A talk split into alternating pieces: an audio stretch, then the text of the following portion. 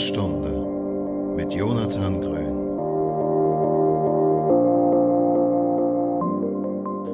Moin Moin und herzlich willkommen, Cedric.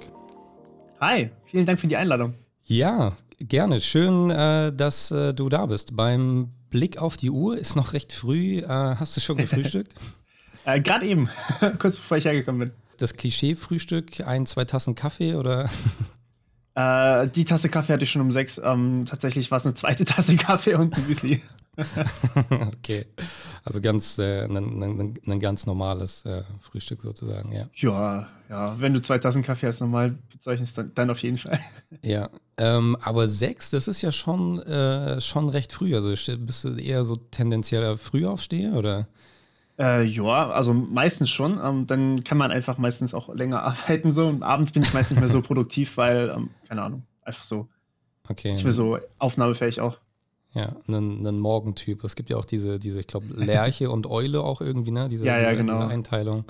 Okay, bist du auf jeden Fall eher, eher früher unterwegs. Was, ja. machst, was, was machst du dann schon, wenn du so früh aufstehst und deine erste Tasse Kaffee getrunken hast? Was, was passiert da so? Äh, ich, ich mag es eigentlich ganz gerne, schon morgens irgendwie Skript zu schneiden, äh, zu schreiben oder irgendwas aufzunehmen oder sowas, eine Kleinigkeit. Ja. Äh, heute Morgen habe ich jetzt tatsächlich versucht, mein, mein Linux ein bisschen zu fixen, weil das äh, ist gerade gebroken und da muss man gelegentlich ein bisschen Pflege, ein bisschen Pflege anpacken. Linux auf jeden Fall äh, deutlich wartungsintensiver als äh, Windows, oder? Äh, ja, wobei es insgesamt weniger häufig komplett kaputt geht, äh, als ein Windows das tun würde. Deswegen ähm, bin ich eigentlich schon Linux-Freund. Aber gelegentlich muss man sich halt mal drum kümmern, so die alten Sachen rauszuwerfen, wenn dann irgendwelche Pakete plötzlich kaputt sind oder sowas. Das Problem ist halt, ich habe äh, Rolling Release, das heißt, ich habe äh, quasi immer die neuesten Updates von allem und da okay. kann halt mal was Kaputtes reinrutschen. Ah, okay, okay. Ja. Ah, da sind wir schon direkt auch im, im Thema drin. Du hast nämlich einen äh, Masterabschluss in Informatik genau. und bist unter anderem auch als äh, Dozent für Informatik tätig, äh, wie ich gelesen habe, in Barcelona und Frankfurt. Das ist fast richtig. Äh, Frankfurt, also ja, Frankfurt war ein Kurs sozusagen mit der ähm, mit der Frankfurt School. Ähm, ja. Also ich, ich mache meistens also freiberufliche Kurse für, ähm, für die Unis dann auch und meistens betreue ich irgendwie Online-Studiengänge. Ja. Ähm, aber konkret mit der Frankfurt School war eben nur dieser eine Kurs, aber ich bin jetzt im nächsten Semester dann für die Fresenius Hochschule auch Dozent. Okay, cool. Ähm, für ein, eine Vorlesung und für ein paar kleinere äh, Fortbildungskurse sozusagen. Ja. ja.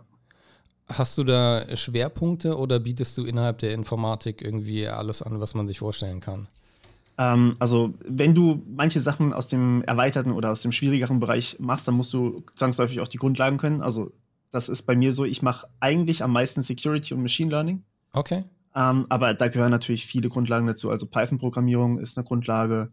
Ähm, du hast natürlich auch so Sachen wie Blockchain-Technologien, die dann irgendwie durch Security gekommen sind. Genau. Wann, wann hast du damit ähm, angefangen als äh, Dozent zu arbeiten und wann hast du deinen, deinen Masterabschluss ähm, abgeschlossen? Also ähm, ich habe mit, mit YouTube angefangen im Jahr 2012, habe aber lange Pause gemacht und habe dann 2015 wieder richtig angefangen, habe das dann mhm. während dem Master noch weitergemacht. 2018 mhm. habe ich Master gemacht, also den Abschluss tatsächlich. Und im Jahr 2019 habe ich dann in Barcelona schon angefangen. Wow, also du bist im Prinzip so vom, vom Studium direkt dann auch in die Selbstständigkeit rein? Genau, mehr oder weniger, ja ich war eigentlich schon während dem Master auch die ganze Zeit irgendwie Freelancer für verschiedene Unternehmen, äh, für verschiedene Website-Tests oder sowas. Ja, da kam schon während dem Master einiges zusammen. Also diesen langweiligen 9-to-5 Bürojob-Hustle, den hast du noch nie gehabt, noch nie gesehen? Ähm, nein, tatsächlich nicht. okay. Glück gehabt. Hör, ja, ja, ja, Glück gehabt. Ne? Ich wollte gerade sagen, ich höre auch an der Reaktion raus, dass du es äh, nicht, nicht äh, beneidest. Ähm, nee. Ist das ein, ein, war das für dich ein ausschlaggebender Grund, in die Selbstständigkeit zu gehen? Oder was war da so, was waren da so die, die Gründe? Ja, auf jeden Fall. Also ich habe mal von jemandem gehört, ähm, dass entweder arbeitest du eben acht Stunden für ein Unternehmen, für jemand Fremdes, oder du arbeitest halt 16 Stunden für dich selber. Ähm, also quasi für, dein, für deine eigenen Projekte und verdienst ungefähr dasselbe. Und für mich war dann irgendwie schon immer klar, okay, 16 Stunden arbeiten ist zwar viel, aber dann arbeite ich lieber 16 Stunden für mich. ja. Und ähm, du hast auch ist, ist, das, ist das bei dir auch oft noch so, dass, oder ist das bei dir generell so, dass du nicht das Gefühl hast, dass du arbeitest? Ne? Also das wird ja dann oft nachgesagt, wenn man irgendwie in die Selbstständigkeit geht und man macht irgendwie die Dinge, worauf man Bock hat und so. dann fühlt es sich irgendwann nicht mehr nach Arbeit an oder manchmal vielleicht nicht. Wie, wie ist es so bei dir? Genau, ja. Also manchmal auf jeden Fall. Manchmal fühlt es sich an, als wäre es einfach nur Freizeit, weil es ist so ein fließender Übergang. Manche Sachen machen einfach unfassbar viel Spaß. Manche Sachen muss man machen. Mhm. Äh, die sind dann nicht ganz so toll. Sowas wie Steuererklärung oder sowas. Das ist jetzt nicht was, wo ich sage, boah, geil, Bock auf Steuererklärung. klar, ja, ja, klar. Aber ähm, so Videos aufnehmen, ähm, schneiden, dann auch den Studenten irgendwie helfen, betreuen, das macht super viel Spaß. Das mache ich mega gerne, ja. Und das sind ja auch grundsätzlich alles Themen, die du sowieso, mit denen du dich sowieso auch in deiner Freizeit beschäftigst. Ne? So generell genau. die, die Informatik-Themen, also so ein bisschen auch Hobby zum Beruf im, im weitesten Sinne auch, oder? Ja, auf jeden Fall. Mit wie vielen Jahren hast du deine ersten Codezeilen geschrieben? Boah, das, das ist schwierig. Ähm, wann war das? Es müsste ungefähr so zwei, sechs oder sieben gewesen sein, würde ich sagen. Wie alt warst du da? 12, 13 müsste ich gewesen sein, ungefähr. Okay, also eine ne relativ früh auch schon eine Affinität gehabt zu der ganzen ja, IT-Welt im, im Ja, total. Sinne, oder? Total. Ähm, also wir, wir hatten relativ viele, ähm, also wir waren so im Freundeskreis auch so ein paar Leute, die gerne gezockt haben. Äh, und wir haben dann angefangen, irgendwelche Sachen zu modden. Wir haben angefangen, Sachen zu verändern. Und da hatten wir so viel Spaß dabei. Ähm, dass wir dann auch irgendwann gesagt haben, okay, lass uns doch mal, lass uns doch mal vielleicht versuchen, einen Bot zu schreiben für manche Sachen. Und dann mhm. fängt es so an mit solchen kleinen Clickbots und ja, das, das war dann so quasi der Einstieg und dann ist es halt immer komplexer geworden. Irgendwann hatten wir richtig viel Spaß daran, haben Webse Webseiten geschrieben und so hat es dann richtig angefangen. Ähm, das, das kann ich mir sehr bereichernd vorstellen, wenn man sich auch in so einem Kreis bewegt von Leuten, die ähm, auch so diesen Antrieb haben, gerade auch irgendwie beim Online-Gaming oder so, wenn man da die eigenen, äh, ja, die eigene Spielumgebung sozusagen mit sowas dann halt beeinflussen kann und jeder so ein bisschen irgendwie so sein Stück dazu beiträgt. Ja, absolut. Ähm, also wenn du dann wirklich so eine Community aus Leuten bist, die gemeinsam an vielleicht auch einem Projekt arbeiten, dann ähm, fühlt sich das auch nach, nach so einem Gemeinschaftsgefühl an. Es macht richtig viel Spaß, dann auch mit den anderen zusammenzuarbeiten und äh, dann gemeinsam ein Ziel zu haben, ein Projekt zu haben, auf jeden Fall. Dann hast du im Prinzip schon, schon erste ja, Projektmanagement-Erfahrung gemacht, bevor du auch nur ansatzweise davon irgendwie in einem beruflichen Kontext äh, gehört oder gelesen hast, nehme ich an. Äh, ja, auf jeden Fall. Also damals war das Ganze ja auch noch nicht so professionell. Also es war schon professionalisiert, klar, es gab schon mhm. riesige Firmen oder sowas. Aber so Sachen wie äh, agiles Programmieren oder agile Softwaretechnik, das kannten wir damals nicht und das war damals aber auch noch nicht so präsent. Wir haben halt einfach gemacht. Wenn es halt irgendwo einen Fehler gab, dann war das halt so. Dann hat man halt versucht, diesen Fehler zu fixen. Und der Code-Stil war furchtbar. Wir hatten, wir hatten den schlimmsten Code ever, aber wir hatten halt ein bisschen Übung. Und äh, dadurch, ähm, dadurch wahrscheinlich auch den meisten Spaß dann, weil wir eben nicht auf so, so viele Sachen achten mussten. Wann hast du dann gemerkt, dass es irgendwie äh, professioneller wird oder dass es sich professionalisiert oder dass ihr oder du irgendwie in dem, was man so macht, äh, besser werdet?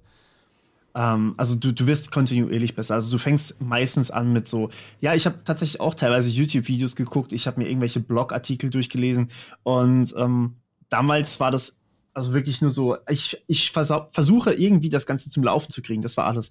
Mhm. Und ähm, irgendwann wirst du dann halt besser in dem, was du tust. Irgendwann überlegst du dir, okay, wie kann ich jetzt mein Projekt vielleicht so schreiben, dass ich es in einem halben Jahr auch noch wieder verändern kann. und dann hast du schon den ersten Schritt von selber quasi gemacht, dass du selber gemerkt hast, okay, ich muss was verändern, ich muss besser werden oder ich muss besser strukturieren. Und das mhm. ist ja eigentlich alles, was Softwarearchitekturen und Softwaretechnik ist. Du versuchst dein Projekt so zu strukturieren, dass mehrere Leute in einem Team dran arbeiten können, dass, ähm, dass du später auch wieder dran arbeiten kannst, das warten kannst, es vielleicht auch von irgendjemand komplett Fremden gelesen werden kann. Mhm. Und schon hast du, schon hast du eigentlich so aus Versehen äh, dein, dein Stil professionalisiert so ein bisschen. Ähm, und wirklich professionell, würde ich sagen, ist es erst im Studium geworden. Ja. Also das, äh, das hat dann natürlich schon so seinen, seinen Unterschied, wenn man Tools benutzt, die einem dann irgendwie helfen, das Ganze zu warten. Weil man das ja im Studium auch nur so semi lernt. Äh, du, lernst ja nicht wirklich, wie du, wie du wirklich so schreibst wie in der Firma am Ende. Ja, was, was lernt man vor allem im Informatikstudium? Also das, was ich so höre, das, was ich so kenne, ist, dass es ein sehr, sehr trockenes und ein sehr mathematisch geprägter Studiengang ist. Ja, also das ist bei uns auf jeden Fall so gewesen. Ähm, das kommt aber darauf an, ob du an der Uni studierst oder an der FH mhm. oder vielleicht sogar duales Studium machst. Mhm. Ähm, wenn du an der Uni studierst, hast du sehr viel Mathe, sehr viel theoretische Informatik. Äh, ein bisschen praktische Informatik, wobei die praktische Informatik da auch theoretisch ist. Mhm. Ähm, und dann hast du kleinere Projekte. Also im ersten Semester hast du Programmieren, da musst du so Übungsblätter abgeben, wo du halt quasi ein bisschen was gecodet hast. Und ähm, dann musst du ähm, im zweiten Semester war das, hast du noch so ein bisschen komplexere Übungsblätter, wo du Entwurfsmuster auch verwendest. Und im dritten hast du dann so ein kleines Teamprojekt, aber das ist eigentlich auch schon ziemlich alles. Also zum Verhältnis, die Sachen geben so sechs bis neun Punkte mhm. und ein Semester sind 30 Punkte. Und mhm. das ist so ziemlich alles, was du an Praxis im Bachelor machst. Im Master kannst du dann Praktika machen. Im Bachelor gibt es auch ein paar Praktika. Ähm, da kannst du dann auch wieder selber Code schreiben, aber das ist alles optional. Ähm, die Pflichtfächer sind fast alle theoretisch. Mhm. Und hattest du nie irgendwann mal das Gefühl, dass dir das zu äh, theoretisch und zu digital vielleicht auch ist? Weil ich, ich stelle mir dann oft den Gedanken, äh, dass vielleicht so ein bisschen das Analoge auch fehlt, ne? Weil so ein Code, also um es mal ganz plastisch auszudrücken, so ein Code kann ich nicht anfassen, wenn der fertig geschrieben ist. Wenn ich ja. einen Tisch, wenn ich irgendwie ein Schreiner bin und habe einen Tisch gebaut, dann kann ich am Ende draufhauen. Ja, dafür hast du beim Codeschreiben das, die Möglichkeit, einfach alles aus dem Nichts zu erschaffen. Also du mhm, kannst, du kannst okay. ganze Welten entstehen lassen. Du kannst äh, hier zum Beispiel mein, mein Hintergrund gerade, deswegen denke ich dran, Cyberpunk 2077, auch wenn es nicht bugfrei ist. ähm, aber du kannst, du kannst komplett neue Welten, Städte erstehen lassen aus dem, aus dem Nichts. Du kannst das komplett selber von Hand machen. Du kannst deine ganze Kreativität, also man, man denkt ja immer, dass Informatik so überhaupt nicht kreativ ist, mhm. aber du kannst alles mit deiner Kreativität machen. Ähm, du kannst Geschichten schreiben, Geschichten erzählen, du kannst ähm, Software schreiben, die anderen Leuten das Leben rettet, vielleicht sogar sogar. Äh, du kannst, keine Ahnung, aktuelles Thema der Umwelt helfen. Du mhm. kannst eigentlich alles machen. Du kannst auch die Software schreiben, mit der wir jetzt gerade hier den Podcast aufnehmen, mit dem unsere Zuh Zuhörer den hören. Also, es ist, es ist so viel möglich und das hat mich so dran fasziniert auch. Also du kannst die, die Kreativität, die du hast, die dir äh, inne liegt, die kannst du damit komplett ausfüllen. Ja, aber komplett. Du kannst, du kannst, also für mich kannst du alles damit machen. Ähm, klar, natürlich, du kannst nicht einfach einen echten Stuhl oder einen Tisch so ohne weiteres machen. Du kannst 3D-Drucker ja. schreiben, wenn du möchtest. Okay. Und dann hast du halt noch ein bisschen Hardware dabei. Ja. Aber ähm, das war so mein, ähm, meine Faszination, eben dieses äh, Virtuelle einfach so zu formen, wie man es braucht und das dann auch in die echte, also in die reale Welt dann überfließen zu lassen. Das finde ich äh, super wichtig und super beeindruckend. Hast du dich mit einem, hast du dich mit 3D-Druckerei beschäftigt, beziehungsweise hast du einen 3D-Drucker? ich habe einen 3D-Drucker, aber ich kann es nicht. okay. Also ich äh, bin ein bisschen am Experimentieren. Ich mache das so in meiner Freizeit immer wieder ein bisschen, ähm, aber ja. meistens bin ich länger am, am normalen Arbeiten sozusagen. Ähm, und dann bleibt am Ende relativ wenig für die 3D-Druckerzeit übrig, weil ja, das Ding steht in meinem Arbeitszimmer. Das heißt, ich kann nicht aufnehmen, während der 3D-Drucker läuft, weil es einfach viel zu laut ist. ähm, ja, deswegen leidet der momentan ein bisschen unter Nichtbeachtung. Okay. Könntest du dir denn überhaupt einen analogen oder ich sag mal analogeren Beruf wie, weiß ich nicht, Arzt oder Kfz-Mechatroniker überhaupt vorstellen? Also Arzt auf gar keinen Fall. Das hat aber mehr damit zu tun, dass ich äh, mit, mit äh, Wunden überhaupt nicht kann. Äh, also ich okay. finde das ganz furchtbar, wenn andere Menschen äh, irgendwo verletzt sind. Das finde ich viel okay. schlimmer als bei mir selber. Ähm, Kfz-Mechatroniker, ich habe zu wenig Ahnung von Autos, aber ich denke, das könnte man lernen. Ja. Ähm, das könnte ich mir dann schon durchaus vorstellen, wobei ich jetzt nicht so der, der Fanatiker für Autos bin. Ja. Ähm, aber ja, also grundsätzlich könnte ich mir schon so einen Beruf vorstellen, aber ich glaube nicht, dass ich so viel Spaß dran hätte, wie ich jetzt dran habe, weil ich mich kreativ eben nicht so ausleben könnte, wie ich das jetzt kann, glaube ich. Ja, das gerade das kreative Ausleben. Also du hast auf deinem YouTube-Kanal, Hauptkanal, wenn man vielleicht so sagen kann, The Morpheus Tutorials, über 2000 äh, ja. ja kost kostenlose YouTube-Tutorials. Ähm, komplizierte Informatik einfach erklärt, habe ich irgendwo gelesen. Also mhm. um 2000, äh, ich habe nie jedes einzelne angeguckt, aber um 2000 Videos zu produzieren, ähm, jedes auch mit einem anderen Inhalt, ähm, ne, für, für mhm. jedes auch, das ist ja nicht, im Gegensatz zu dem, was wir gerade so, so ein bisschen machen, äh, so hier und da mal improvisieren, da hast du dich ja darauf vorbereitet, du hast komplexe, zum Teil hochkomplexe Themen irgendwie behandelt. Ähm, wo, wo, wo, nimmst du dafür die, die Motivationen, so, so einen hohen Output zu generieren? Ähm, du kannst es dir so vorstellen, also gerade das, was ich auch gemeint habe, ähm, wenn, wenn ich jetzt hergehe und ich äh, gebe einer ganzen Generation an, an neuen Informatikern oder vielleicht sogar mehreren Generationen, man weiß ja nicht, wie viele Leute noch meine Videos mhm. gucken, ähm, mein Wissen weiter, dann kann ich viel, viel effizienter, das ist ja quasi so das, das Grundding von der Informatik, du kannst alles effizienter machen und ich kann den Leuten effizient eine Möglichkeit bieten, indem ich das Video einmal aufnehme, mhm. dass sich jeder das angucken kann und danach vielleicht ein Thema besser verstanden hat und die können dann, meine Zuschauer können dann mit ihrem Wissen ähm, das machen, was sie fasziniert. Das heißt, ich gebe quasi anderen die Möglichkeit, Dinge zu tun, für die eine Person einfach nicht, nicht groß genug ist oder nicht genug Zeit hat auch. Mhm. Das heißt, ähm, nehmen wir an, eine Person guckt sich jetzt meine, meine Python-Videos an. Dann kann diese Person danach vielleicht selbst was in Python entwickeln, selbst die Kreativität ausleben mhm. und selbst ein, ein Problem in dieser Welt lösen. Und am Ende haben wir eine bessere Welt. Ähm, und wenn sich jetzt irgendwie 100.000 Leute angucken, was ja bei Python tatsächlich schon der Fall war, dann ähm, können da 100.000 Leute eventuell am Ende mehr ihre Probleme lösen oder Probleme auch der Welt lösen. Und das, das finde ich faszinierend und beeindruckend. Also du bist, ähm, du, du bist selber kreativ und hilfst anderen dabei, ihre Kreativität auszuleben. Um, also das ist wirklich. Eigentlich schon. Das ist echt schön, auf jeden Fall, ja. Ja, oder? Ja, das ist, ein, ist eine sehr schöne Sache. So, so habe ich das auch noch nicht gesehen. Finde ich, das ist ein sehr, sehr schöner Ansatz. Vor allem die Welt auch so ein, so ein, so ein Stück besser machen. Ähm, ja, das jetzt gerade auch in der Zeit und so, das ist echt ein, ein schöner ja. Ansatz. Findest du denn Programmiersprachen jetzt in der heutigen Zeit wichtiger als Fremdsprachen? Hm, du kannst, du kannst mit Programmiersprachen ja deine Fremdsprache übersetzen, sozusagen. Also irgendwie Google Translate hat es ja vorgemacht. Äh, das geht schon. Ähm, aber also ich, ich meine, Fremdsprachen lernt man ja nicht nur, damit man sich mit anderen unterhalten kann, mhm. sondern um auch die Kultur irgendwie zu verstehen. Und das kannst du mit Programmiersprachen nicht machen. Also du kannst nicht, du kannst nicht hergehen und sagen, ich lerne jetzt die Kultur von Python oder die Kultur von, von Java oder Kotlin. Mhm. Ähm, die, die haben in dem Sinne eine Syntax und eine Semantik, das war es dann aber auch schon. Die haben keine Kultur hinten dran, keine Sprichwörter. Ähm, nicht diesen, diesen, ja, diesen, diesen Lebensinhalt dann auch für viele. Ich glaube, das, das kann man so gar nicht vergleichen. Das sind zwar Sprachen in dem Sinne, aber es ist eine, eine ähm, natürliche Sprache, eine menschliche Sprache hat ja noch so viel mehr hinten mhm, dran. Mhm. Also wenn wir uns jetzt die, wenn wir uns das Schulsystem angucken äh, und wir gucken uns an, wann, wann Fremdsprachen irgendwie dann erstmalig auf dem, auf dem Lehrplan stehen oder vielleicht stehen sollten, mhm. würdest du jetzt nicht sagen, eine Programmiersprache sollte vor einer Fremdsprache gelehrt werden? Mhm, nö, also ich würde sagen, parallel kann man es durchaus mhm. machen. Mhm. Ähm, Programmieren ist, ist hilfreich und wichtig, aber nicht für alle Menschen auf der Welt. Also nicht jeder muss programmieren können. Ähm, manchmal reicht es auch einfach, wenn man, wenn man jemanden kennt, der programmieren kann und der das dann machen kann. Ähm, was aber jeder lernen sollte, und das finde ich, sollte man auch, bevor man mit der Programmiersprache anfängt, ähm, ist so Security-Sachen, so Awareness-Sachen, dass man zum Beispiel nicht gefischt werden mhm. kann, dass man sicherer im Internet ist, dass man vielleicht aber auch so grundlegende Sachen ähm, kennt, wie man einen Computer bedient, wie man, wie man mit so einem Ding arbeitet, wie man vielleicht auch kleinere Fehler selber beheben kann. Also ich meine, jeder kennt das typische Problem an- und ausschalten und es geht wieder. Es wäre schön, wenn ähm, es jeder, jeder kennen würde, aber. genau, genau. Und sowas sollte doch eigentlich in der Schule gezeigt werden. Also so Sachen, die man im alltäglichen Leben dann auch braucht.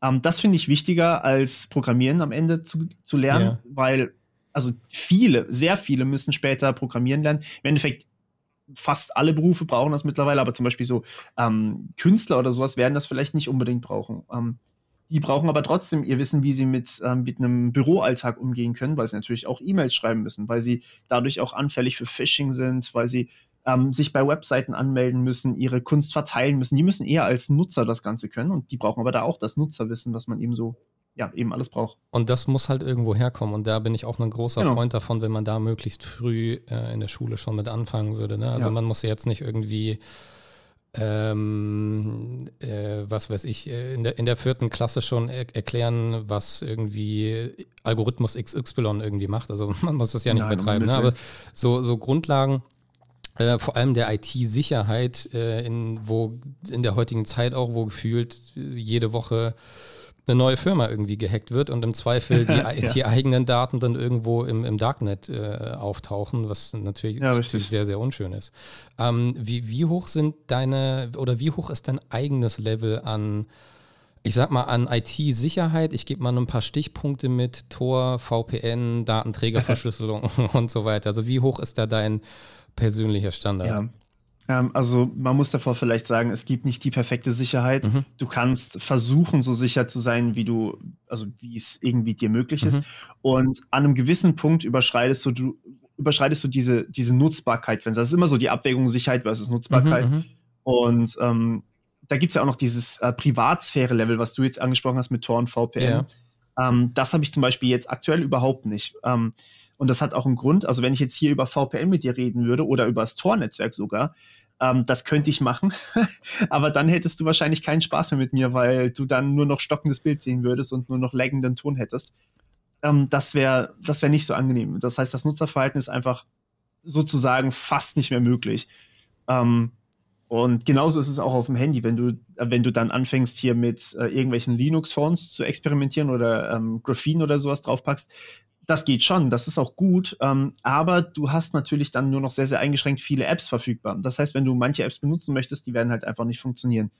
Und äh, dementsprechend ist es immer so eine Abwägung, ähm, wie anonym, wie sicher möchte ich sein, versus äh, wie, was möchte ich eigentlich nutzen können.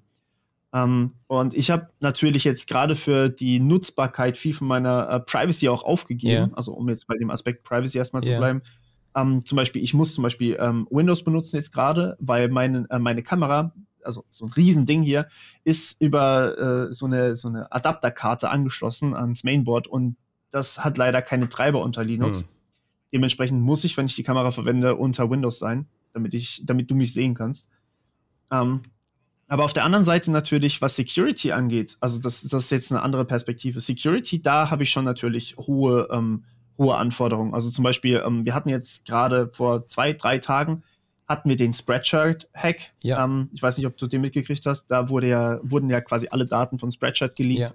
Ja. Ähm, und potenziell auch die Passwörter. Also die haben die Passwörter gehasht. Äh, das muss man ihnen zugutehalten haben dann in die E-Mail geschrieben. Ähm, alle Passwörter von 2014 und davor sind betroffen.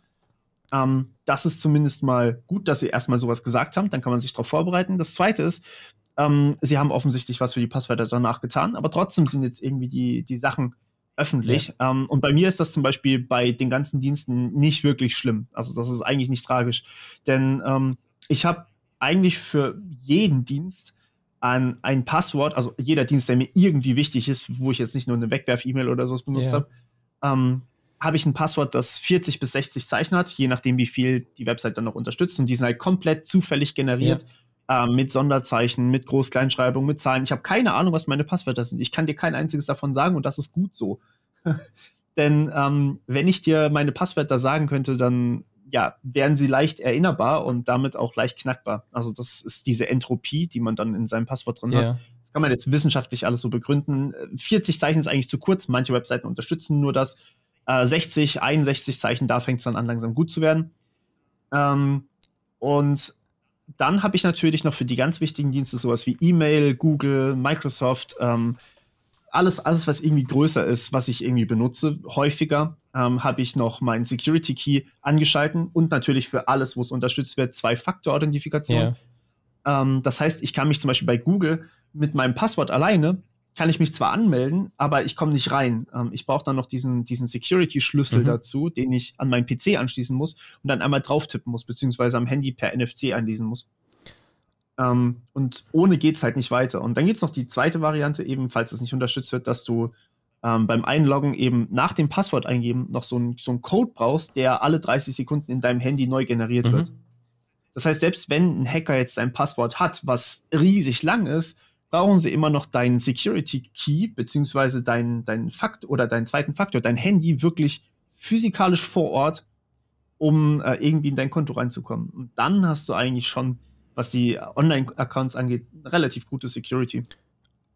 40 Zeichen ist jetzt gerade bei mir hängen geblieben. Äh, also das ist wirklich so, also wenn es unterstützt wird vom System, weil ich kenne auch, ne, wenn man irgendwo einen Account macht und man lässt mhm. sich aus seinem Passwortmanager oder was auch immer ein entsprechendes Passwort generieren und tippt das ein, äh, was vielleicht genau. 36, 37, 38, 40 Zeichen lang ist. Äh, dann die Fehlermeldung kommt, dass es nicht unterstützt wird, weil es zu lang ist. Furchtbar nervig. Aber wenn es unterstützt, also ist 40 sozusagen, äh, ist dein, dein Minimum, wenn es technisch möglich ist. Also wenn es irgendwie möglich ist, ich versuche halt so lang wie es geht. Yeah, ähm, yeah. So 60 Zeichen versuche ich eigentlich als erstes meistens. Yeah. Ähm, und wenn das unterstützt wird, dann nehme ich das wenn das halt nicht geht, dann gucke ich halt, okay, 50 Zeichen, wo ist die Grenze? und dann halt 40 irgendwann. Das macht nicht wirklich einen Unterschied. Ähm, die Rechner werden immer leistungsfähiger, das stimmt schon, aber wenn man 40 Zeichen Passwort momentan versucht zu knacken, würdest du auch mehrere hundert Jahre dran sitzen. Und ich glaube nicht, dass irgendjemandem meine Accounts so wertvoll sind. und bis wir 40 Jahre vielleicht Zeit verloren haben oder von mir aus auch nur fünf Jahre Zeit verloren haben, weil die Rechner immer stärker werden, ähm, dann werden wahrscheinlich sowieso die meisten Dienste, die ich irgendwie für wichtig erachte, so zwei Faktoren, also einen zweiten Faktor haben. Das heißt, der, der kommt dann selbst in mein Passwort nicht rein und dann okay. gibt er wahrscheinlich sowieso auf. Du hattest äh, zu Beginn eine äh, ne, ne schöne Trennung nochmal gemacht, nämlich zwischen Security und zwischen Privacy, äh, was mhm. glaube ich auch bei dem, bei dem ganzen Thema gerne so in einen Topf geworfen wird. Und ja. ähm, was ich mich dabei auf jeden Fall frage ist, also du hast ja gesagt, es ist auch ein sehr schmaler Grad zwischen Usability auf der einen Seite und dem Grad der Kryptographie, kann man vielleicht sagen, dann auf der anderen Seite oder der Verschlüsselungsstärke ja. oder wie auch immer. Ähm, jetzt gerade, ich, ich bringe jetzt auch noch mal, ich bringe auch mal zwei Themenpunkte zusammen. Ähm, inwieweit mhm. hat dich Edward Snowden bei dem geprägt, also bei dem Level von dem, was du mittlerweile hast? Und die zweite mhm. Frage, die da so ein bisschen mit reinspielt, die ich mit reinnehmen will, ähm, inwieweit ist es manchmal ein schmaler Grad zwischen Paranoia im weitesten Sinne und berechtigtem Selbstschutz? Ne? Also Paranoia im Sinne von, ja. jeder, der vor dem, was Edward Snowden irgendwie publiziert hat, das äh, irgendwie, äh, ähm, äh, ja, wie soll, ich, wie soll ich sagen, irgendwie ähm, versucht hat, den Leuten zu erklären, dass das passiert, schon vielleicht sogar seit vielen, vielen Jahren und äh, dass man überwacht wird und vielleicht sogar die, die Detail, also zum Teil auch die Details. Den Leuten ist ja ein Aluhut aufgesetzt worden. Ne? Also ähm, die hat ja, ja, selten irgendjemand an, nur ansatzweise ernst genommen. Dann kam Edward Snowden, hat gezeigt, äh, das läuft tatsächlich so ab, wie manche Leute halt ja. gesagt haben. Ähm, und da kann ich mir durchaus vorstellen, dass man manchmal, ja, also manchmal vielleicht so, so ein Stück weit vielleicht auch dann paranoid werden könnte. Ja, also das Ding ist, ähm, wenn du, wenn du versuchst, wirklich so anonym zu sein wie Edward Snowden, dann brauchst du einen Grund dafür, weil, also ich meine, bei ihm ist ja, ist ja mhm. logisch, warum er so anonym sein wollte. Ja. Er wurde verfolgt ähm, und musste fliehen. Und dann würde ich, glaube ich, wirklich sagen, okay, Security Level, Privacy Level muss ganz nach oben. Da muss ich halt die Usability halt einschränken. Das geht dann halt nicht mhm. anders. Ähm, aber dann kannst du auch deine, deine Jobs nicht mehr so in dem Sinne machen, wie du sie gemacht hast. Mhm. Ähm, also nicht mehr so effizient natürlich dann auch. Und ja, das kann ein Problem werden, aber gut, ich meine, bevor man eben festgenommen wird, vielleicht gefangen genommen wird und dann gefoltert wird, was auch immer, ähm, dann setzt man schon ganz gerne seine Privacy-Levels auch hoch. Und ähm, bei mir ist es halt so, ähm, ich weiß, wie die ganzen, ähm, wie diese ganzen Hacks funktionieren. Ich weiß, dass es eigentlich, also in der, in der Industrie bereiten, bereiten die größten Firmen, die IT-Security machen, die Firmen nicht mehr darauf vor, nicht gehackt zu werden. Sie versuchen zwar, dass die Firmen nicht gehackt werden, aber wenn dann, sagen wir mal, 1000 chinesische Staatshacker kommen, die wirklich finanziert werden, die die beste Ausbildung haben ever und sagen, wir wollen dieses Unternehmen hacken, dann kommen die rein.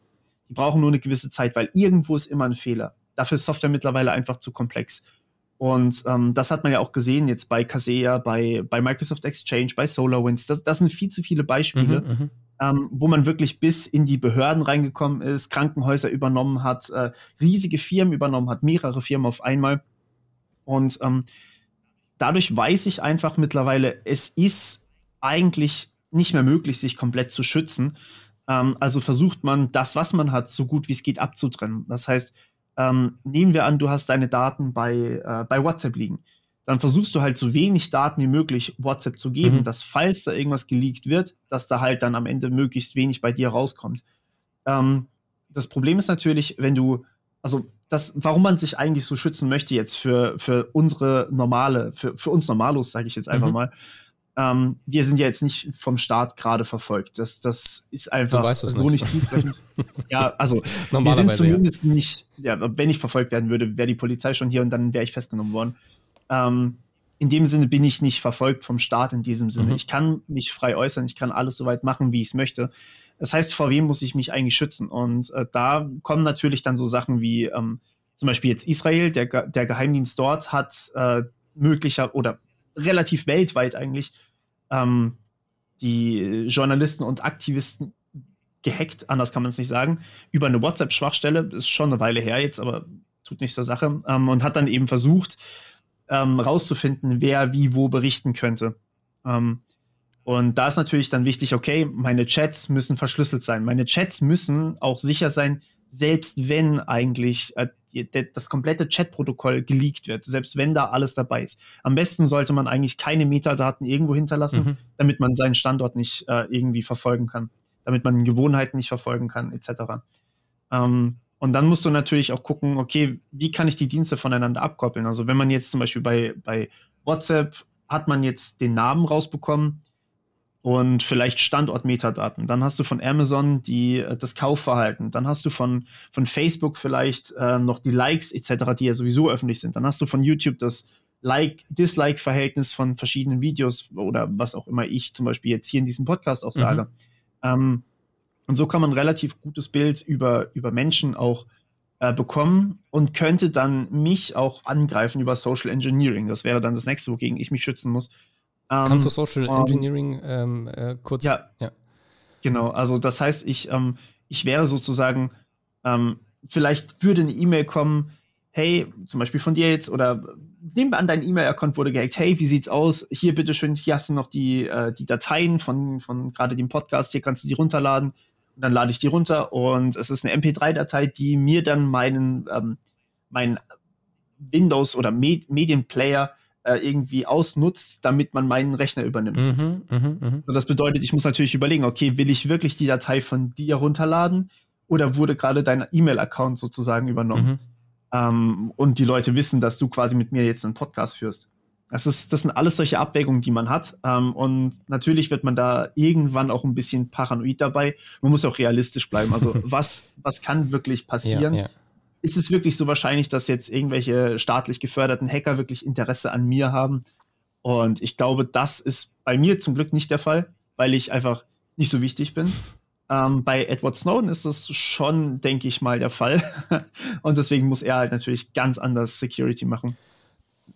Gerade die Sicherheitslücken, die du eben äh, kurz aufgezählt hattest, sind ja vielleicht, das weiß man halt oft nicht, äh, aber es könnten Sicherheitslücken sein, die nicht geschlossen werden, weil sie vom Staat benutzt werden. Ja. Ist, das ein, äh, ist, ist, ist das eine Thematik, mit der du dich auch schon mal auseinandergesetzt hast oder von der du schon mal gehört hast? Auf jeden Fall. der berühmt-berüchtigte Staatstrojaner. Ja, ich habe äh, gerade tatsächlich dazu ein Video noch in der Bearbeitung, mhm.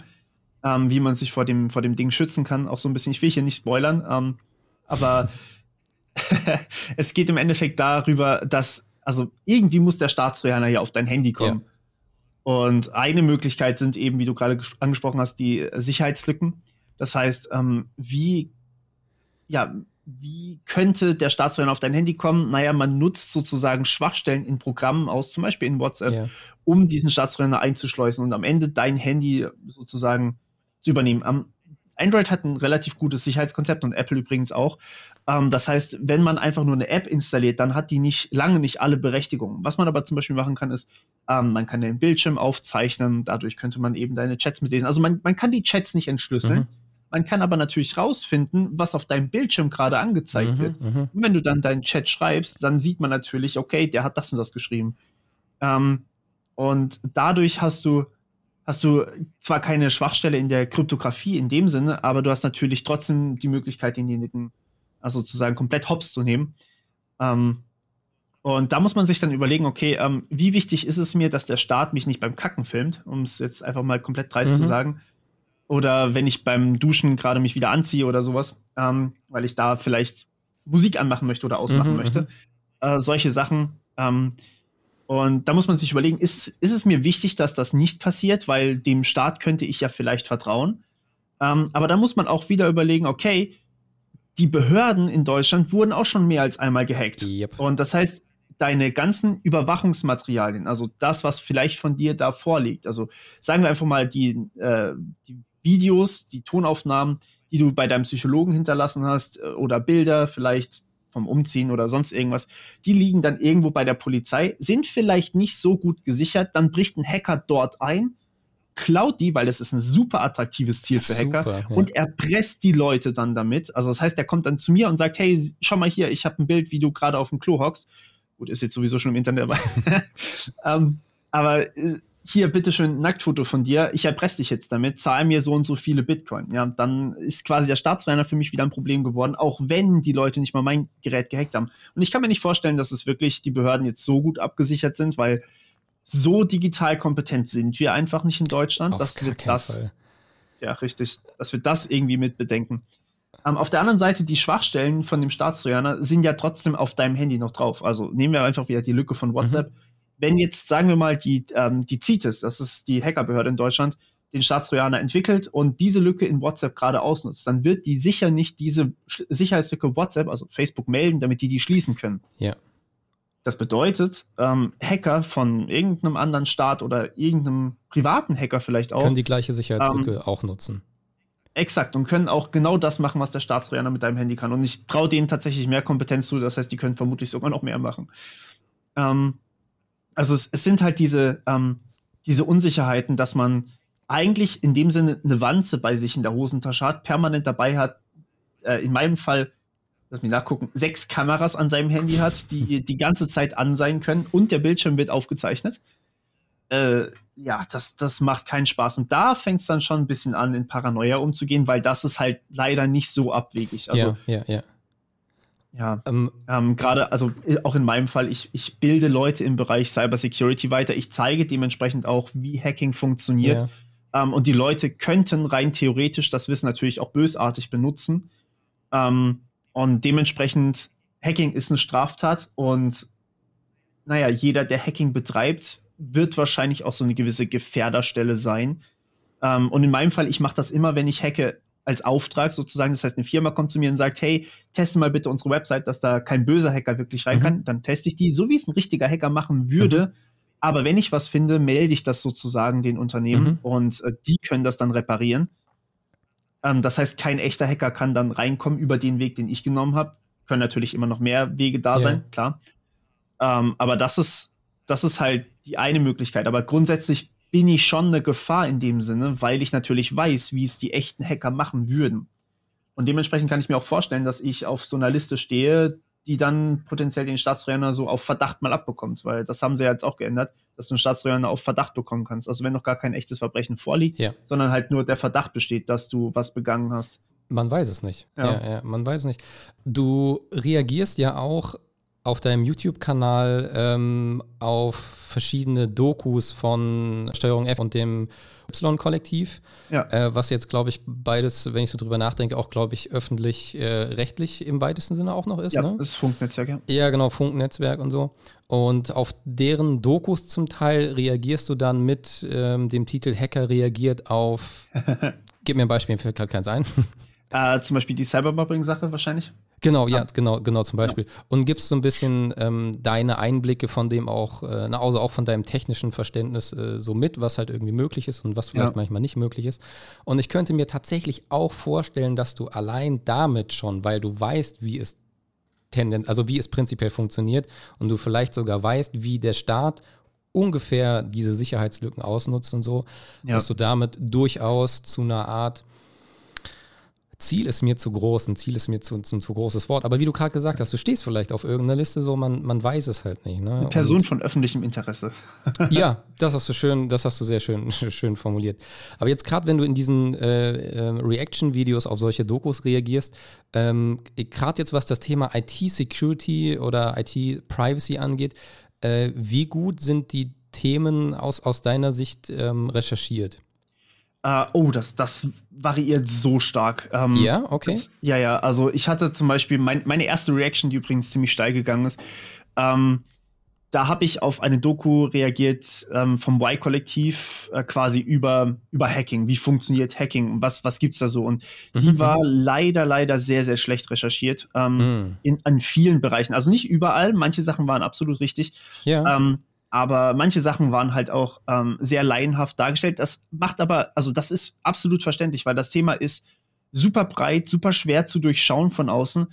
Und ähm, da dann jemanden zu finden, der wirklich das Spektrum so abdecken kann, ähm, als Moderator auch, als vielleicht einfach nur die richtigen Fragen zu stellen, das ist, machst du übrigens sehr, sehr gut. Ähm, und das, das ist wirklich schwer für, für viele Leute, die in dem Gebiet nicht drin sind, weil man weiß ja gar nicht, was für Fragen sollte ich denn eigentlich stellen? Was ist denn überhaupt eine Gefahr? Was, was kann denn überhaupt passieren? Mhm. Ähm, und dementsprechend kannst du ja auch fast nicht in diese Richtung vernünftig moderieren dann auch. Und äh, dadurch wird es dann teilweise auch schwierig, die richtigen Antworten vielleicht rauszubekommen. Also zum Beispiel, er hat ähm, bei der Doku gefragt, ähm, ob, also er war bei einem, äh, bei einem professionellen Pentester, der mhm. wirklich gut ist. Ähm, ich habe über den auch ein bisschen nachgelesen danach.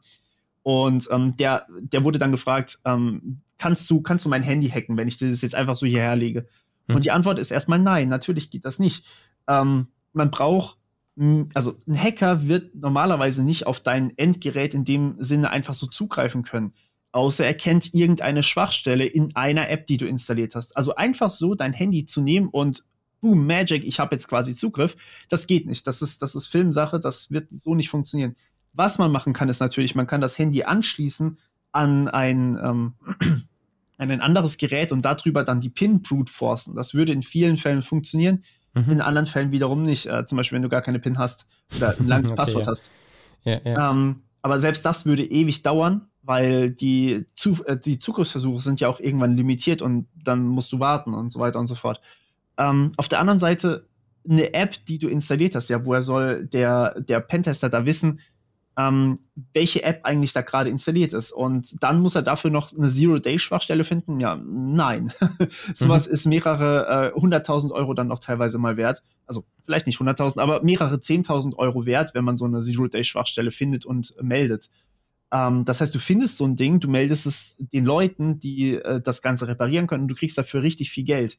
Mhm. Gerade im Fall von Facebook, WhatsApp, äh, Instagram, äh, YouTube-Sachen, also Google generell, die Google-Apps, da kriegst du richtig, richtig viel Geld, wenn du sowas findest. Und sowas dann nicht direkt zu melden, wenn du sowas gefunden hast, ist natürlich auch für den Pentester eine richtige ähm, versäumte Chance. Das heißt, die wird er sich nicht merken und behalten, sondern er will ja das Geld damit verdienen. Das ist sein Job immerhin. Mhm. Ähm, das heißt, einfach so auf das Handy zuzugreifen, das ist für ihn absolut unmöglich. Erstmal so. Ein Hacker würde wahrscheinlich am ehesten irgendwie, und das hast du wahrscheinlich auch mitbekommen, dir eine SMS schreiben, ähm, wo dann steht, ey, dein DHL-Paket kommt in zwei Tagen. Klicke hier, um deine Ablage zu bestätigen oder klicke hier, dass du es auch wirklich empfangen möchtest. Da ging mal was rum. Das lag daran, dass äh, 500 Millionen äh, Telefonnummern, glaube ich, von, äh, von, von, von Facebook war das, gestohlen wurden. Und äh, da wenn da auch nur einer draufklickt, dann hat der diesen Virus am Ende und dann hat derjenige Zugriff auf sein Handy. Es geht nicht um, ähm, ich will genau dein Handy hacken für viele Hacker, sondern es geht darum, unter 500 Millionen Handys, nehmen wir jetzt einfach mal an, dass vielleicht ein Prozent da draufklickt, dann haben wir immerhin 500.000 Handys gehackt. Und 500.000 Handys, da sind verdammt viele Daten drauf. Deswegen geht es eher darum, es den Hackern so schwer zu machen, wie es nur irgendwie geht, indem man einfach diese Awareness auch schafft über ähm, Smishing heißt das Ganze jetzt, also Phishing per SMS. Ja. Yeah. Ähm, oder auch Phishing per E-Mail oder Phishing per Instagram äh, Direktnachricht oder Phishing per Twitter Direktnachricht. Es gibt überall Kontaktmöglichkeiten, selbst YouTube-Kommentare. Ich hatte mal einen äh, Typen, der sich auf YouTube so genannt hat wie ich und der hat dann per Bot äh, unter die Kommentare von meinem Kanal einfach drunter gepostet, dass sie ihn auf WhatsApp adden sollen. Ähm, der hat auch dasselbe Logo wie ich, aber war natürlich nicht derselbe Account. Oh, aber wow, ich hab, wie ähm, perfide. Ja, ne? Aber ich habe mit meinem zweiten Kanal leider den Haken noch nicht. Ich habe dann die natürlich an YouTube gemeldet und die haben den sofort gelöscht. Aber trotzdem, in der Zeit hätte vielleicht jemand das Ganze machen können.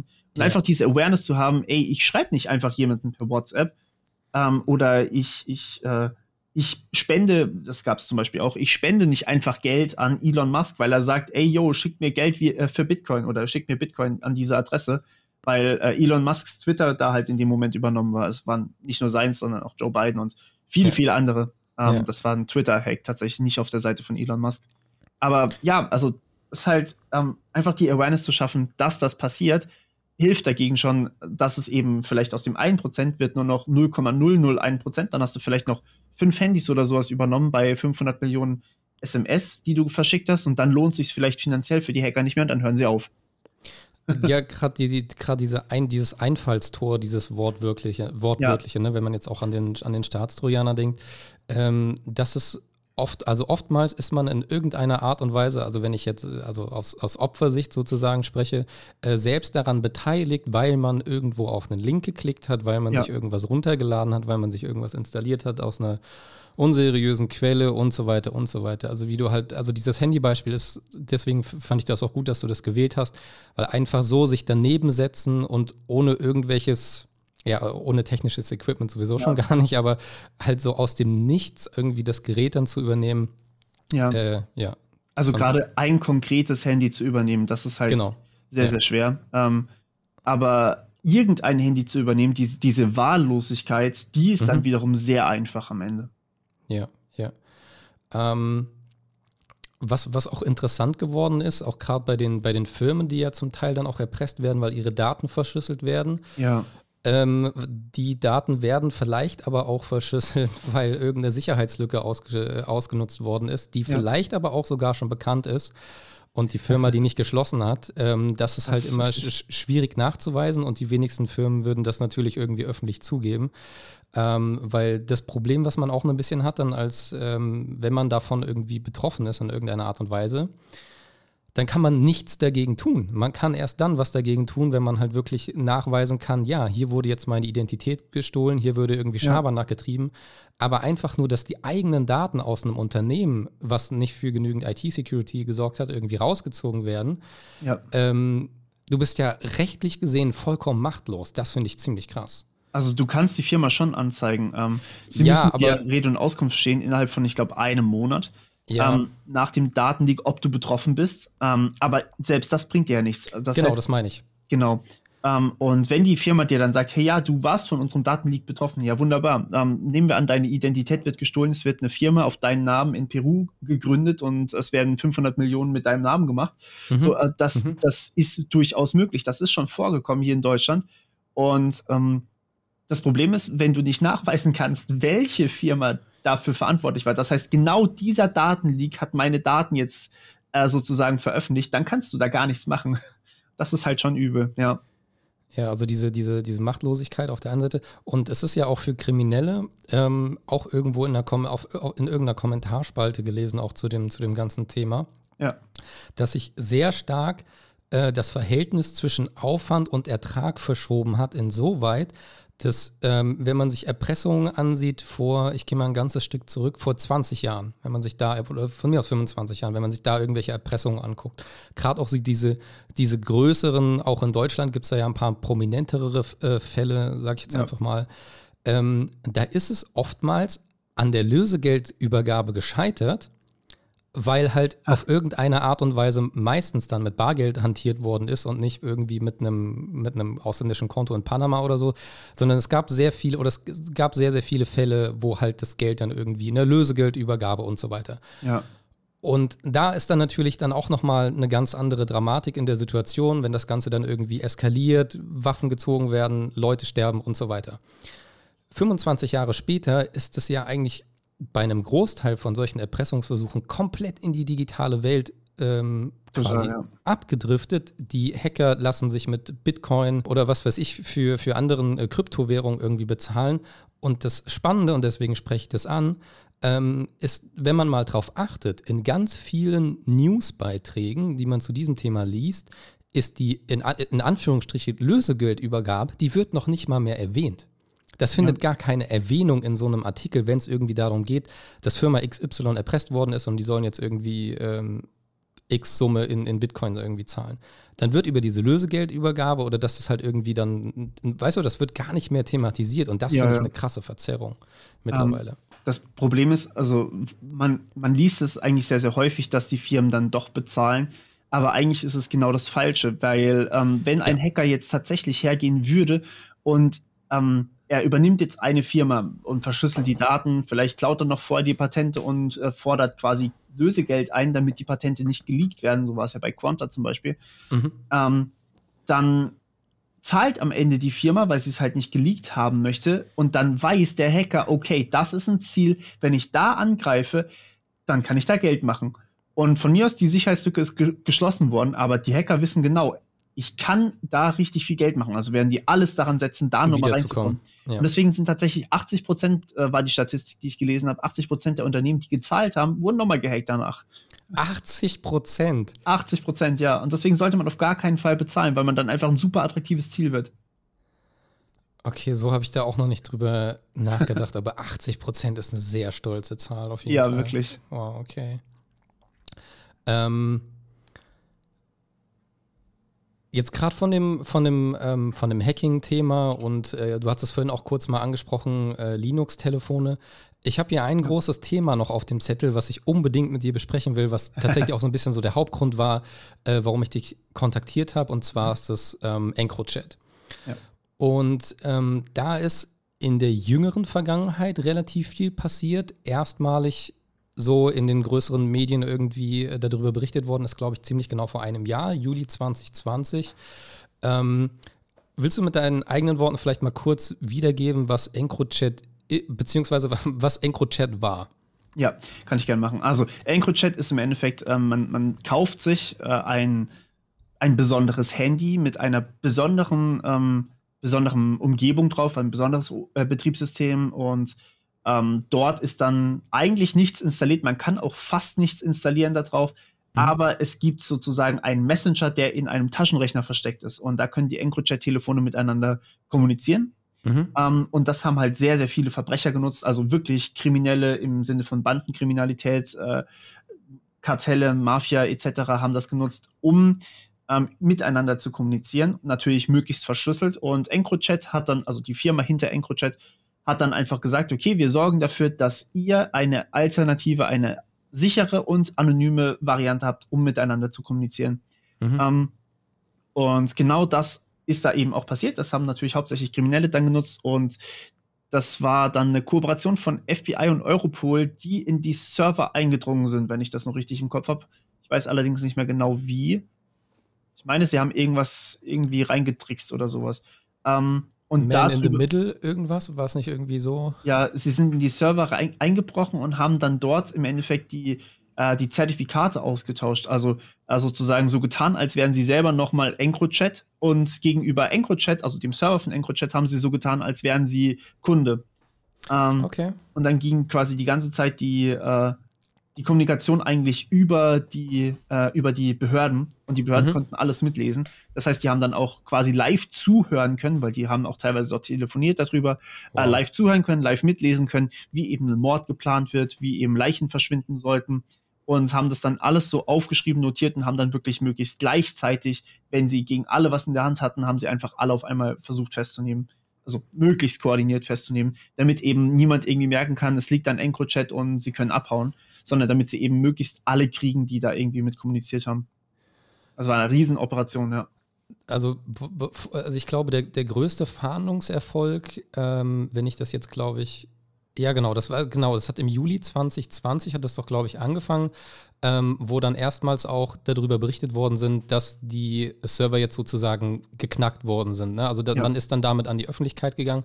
Aber bevor man diesen Fahndungserfolg verkündet hat, ist im Hintergrund schon eine ganze Menge passiert äh, Richtung, ähm, äh, wie soll ich sagen, Strafvollzug, äh, beziehungsweise, ja. Äh, ne, also erm-, äh, äh, Ermittlungsverfahren und so weiter und so weiter. Also das hatte ja alles schon passiert, aber im Juli hat man dann gesagt, okay, ähm, wir haben diese, diese und jene Schritte getan, wir sind in die Server eingedrungen und so weiter.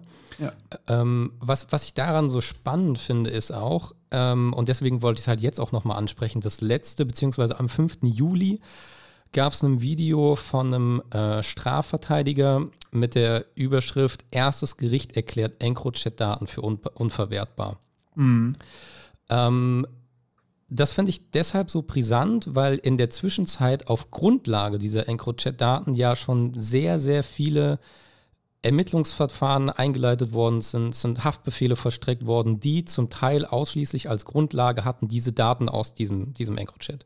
Ja. Und jetzt ist ein Strafverteidiger hergekommen und hat im Prinzip vor Gericht erwirkt, die Daten sind unverwertbar, die dürfen nicht, dürfen nicht verwendet werden. Ich weiß jetzt nicht inwieweit, also ob die gar nicht verwendet werden dürfen oder nur teilweise, aber es gab auf jeden Fall dieses äh, Gerichtsurteil am, am 5. Juli. Wenn ich jetzt, ich hoffe, ich ordne das jetzt richtig rein, weil einen Tag später, ich habe mir nochmal die Pressemeldung rausgesucht, äh, vom BKA am 6. Juli mehr als 2250 Ermittlungsverfahren eingeleitet, mehr als 750 Haftbefehle vollstreckt. Ja. Diese, also das kam im Prinzip ein Tag nach Gericht erklärt EncroChat-Daten für unver unverwertbar. Und da finde ich es jetzt natürlich auch höchst spannend, ähm, wie dort dann weiter damit umgegangen wird, weil das ist natürlich, ähm, also da kann man jetzt moralisch sehr, sehr lange drüber diskutieren. Oh ja. ähm, wie ist da, hast, hast du da eine Meinung zu? Also es ist, es ist super schwer. Ähm, auf der einen Seite, man, man möchte natürlich nicht, dass die Polizei einfach, also erstmal, warum man das nicht einfach so verwerten kann. Also ich meine, die Leute sind klare Kriminelle gewesen mhm. ähm, und die haben tatsächlich einfach äh, Mord begangen, die haben äh, Leute gekidnappt, die haben Erpressungen veranstaltet und so weiter und so fort. Also es waren wirklich äh, Großkriminelle in dem Sinne, äh, Bandenkriminalität. Mhm. Und ähm, jetzt kurz zur Einordnung, warum man nicht einfach möchte, dass, äh, dass das zugelassen werden kann ähm, erstmal das Hacken, also sie haben ja, sie haben ja im Endeffekt sich den EncroChat-Servern, ähm, sie haben sich da quasi reingehackt, ähm, Europol und das FBI und weiß nicht, wer da noch alles dran beteiligt war. Mhm. Das Problem an der Sache ist, ähm, wenn jetzt die Beweise zugelassen werden, dann erlauben wir sozusagen einen Beweis, ähm, dass wenn die Polizei irgendwas hackt und sie findet was, dass das dann verwendet werden kann. Und das bedeutet, die Polizei hat natürlich dann ein Interesse daran, möglichst einfach mal alles zu hacken und dann eventuell, falls was gefunden wird, kann es zugelassen werden. Und was ähm, ich noch viel schlimmer finde, es gäbe technisch auch durchaus die Möglichkeit, ähm, mit dem Staatstrojaner Dateien auf einem Gerät zu hinterlassen, die man selbst nicht dort abgelegt hat. Und dann genau. wird es, glaube ich, sehr schwierig. Ja, genau. Also gerade im Sinne von äh, hier mal ganz kurz äh, ein Foto von einem Kind in, ne? also du weißt, was ich meine. Mhm. Mhm. Ähm, einfach mal dagelassen. Das, das ist genau das, was halt bösartige Hacker auch machen, wenn sie deinen Ruf zerstören wollen. Sie hinterlassen mhm. auf deinem Gerät einfach irgendwelche Sachen. Ähm, und deswegen ist es auch so wichtig, dass deine Geräte dann auch ja, authentisch sind und nur von dir Sachen wirklich haben. Ähm, ja, aber wenn wir solche Beweisstücke eben zulassen, dann erlauben wir der Polizei auch quasi, dass sie, dass sie einfach machen soll. Sie, wir lassen sie erstmal machen und mhm. dann überlegen wir uns, ist das auch wirklich zulässig oder ist da wirklich eine Straftat im Endeffekt bei rumgekommen? Ähm, und das möchte man halt eigentlich nicht haben. Ja. Aber der Staatsrainer geht genau in die Richtung. Also wäre das für dich auch eher ein schlechtes und kein gutes Beispiel von ethischem Hacking? Ja, es, es ist halt super schwer. Also ich meine, solche Verbrecher dann nicht zu verurteilen, ist halt, ist halt auch wiederum falsch, weil dann gehen sie halt raus und machen gerade weiter mit dem, was sie gemacht haben. Das ja. heißt, es werden Menschen wahrscheinlich daran sterben, wenn das nicht äh, zugelassen wird. Und dementsprechend ja, es ist, also ich, ich maß mir nicht an, dass ich das irgendwie äh, wirklich, ähm, wirklich entscheiden könnte. Ich will es auch gar nicht entscheiden müssen, deswegen bin ich kein Richter, sondern Informatiker. Ja. Ähm, dieses ethische Dilemma, das äh, will ich tatsächlich nicht haben. Ich kann verstehen, beide Seiten, ich kann beide Seiten verstehen. Auf der einen Seite eben die Leute, die schreien, das muss doch, die Leute müssen doch verurteilt werden. Auf der anderen Seite auch die Leute, die sagen, das darf auf gar keinen Fall äh, zugelassen werden. Nicht weil im eben, Rechtsstaat, ja. Genau. Ja, ähm, das, ist das, das ist das Spannende und ähm, die Punkte EncroChat und Staatstrojaner haben sich auch nochmal, ähm, oder der, der Kreis hat sich nochmal ein bisschen in einem Kommentar geschlossen. Ich glaube, den habe ich im Heise-Forum gefunden dazu. Mhm. Ähm, ich zitiere mal ganz kurz frei. Die Verwertbarkeit der EncroChat-Daten hätte uns als Normalbürger vielleicht den Staatstrojaner erspart. So ist anzunehmen, dass die Politik bewusst den Weg des Trojaners gehen musste, weil die Anwendung der EncroChat-Chats so hart diskutiert wurde und nun haben wir alle den Salat. Man darf hier die politische Dimension des Themas nicht vergessen, bei aller sichtbaren Freude über die juristische Entscheidung. Ja. Das finde ich auch eigentlich ganz, das fand ich ganz gut auf den Punkt gebracht. Das stimmt schon. Ähm, also wenn wir den, ja, eben wie ich auch schon gesagt habe, wenn wir den Staatstrojaner jetzt bekommen, ähm, wird es wahrscheinlich auch dafür sein, dass wir eben solche Sachen auch machen dürfen, dass die halt einfach irgendwelche Geräte, auch Server natürlich, ähm, überwachen dürfen. Ja, es ist, es ist schwierig. Gerade auch was äh, VPN-Überwachung oder sowas in Deutschland angeht, hat man natürlich auch das Problem, der Staatstrojaner dürfte auch auf den VPN dann natürlich kommen.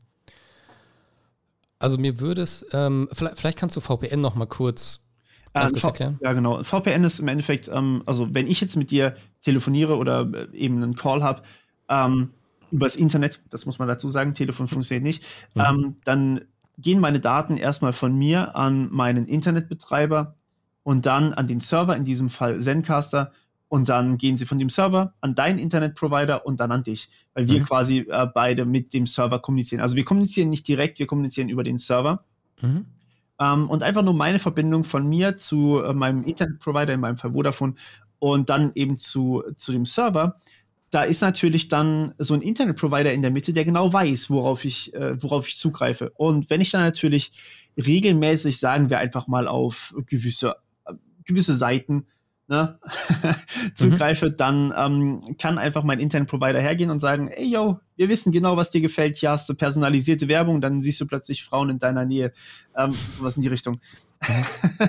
also jetzt ein spaßiges Beispiel. Es hat natürlich noch ganz andere Folgen, wenn du jetzt irgendwie was recherchieren möchtest oder sowas und du googelst zum Beispiel nach irgendwelchen Straftaten, nach zum Beispiel EncroChat oder sowas mhm, als mhm, Journalist mhm. und denkst dir dann, hoffentlich äh, versteht Unity Media oder Vodafone in meinem Fall jetzt, äh, dass das auch eine Recherche ist und nicht, dass ich irgendwas damit zu tun habe. Hoffentlich kommt jetzt nicht gleich die Polizei. So, so das ungute Gefühl ist halt irgendwie auch immer da, weil natürlich die Internetprovider, die sind schon ähm, die haben schon einen relativ dichten Draht zu den Behörden. Mhm, ähm, mhm. und ein VPN würde sich da jetzt quasi hinter den Internetprovider einklinken. Das heißt, ich kommuniziere nicht direkt mit dem Server von Zencaster, sondern ich kommuniziere im Endeffekt Internetprovider, VPN und dann der Server. Das heißt, der Internetprovider sieht nicht mehr, dass ich auf den Server von Zencaster möchte, sondern es sieht einfach nur noch den VPN-Betreiber als Ziel. Also im Endeffekt ähm, egal welche Seite ich aufrufe, es geht immer zu meinem VPN-Betreiber. Egal, ob ich jetzt auf Pornhub bin, egal, ob ich auf Zencaster bin oder ob ich auf YouTube bin. Es geht mhm. immer zum VPN. Und der VPN sieht am Ende,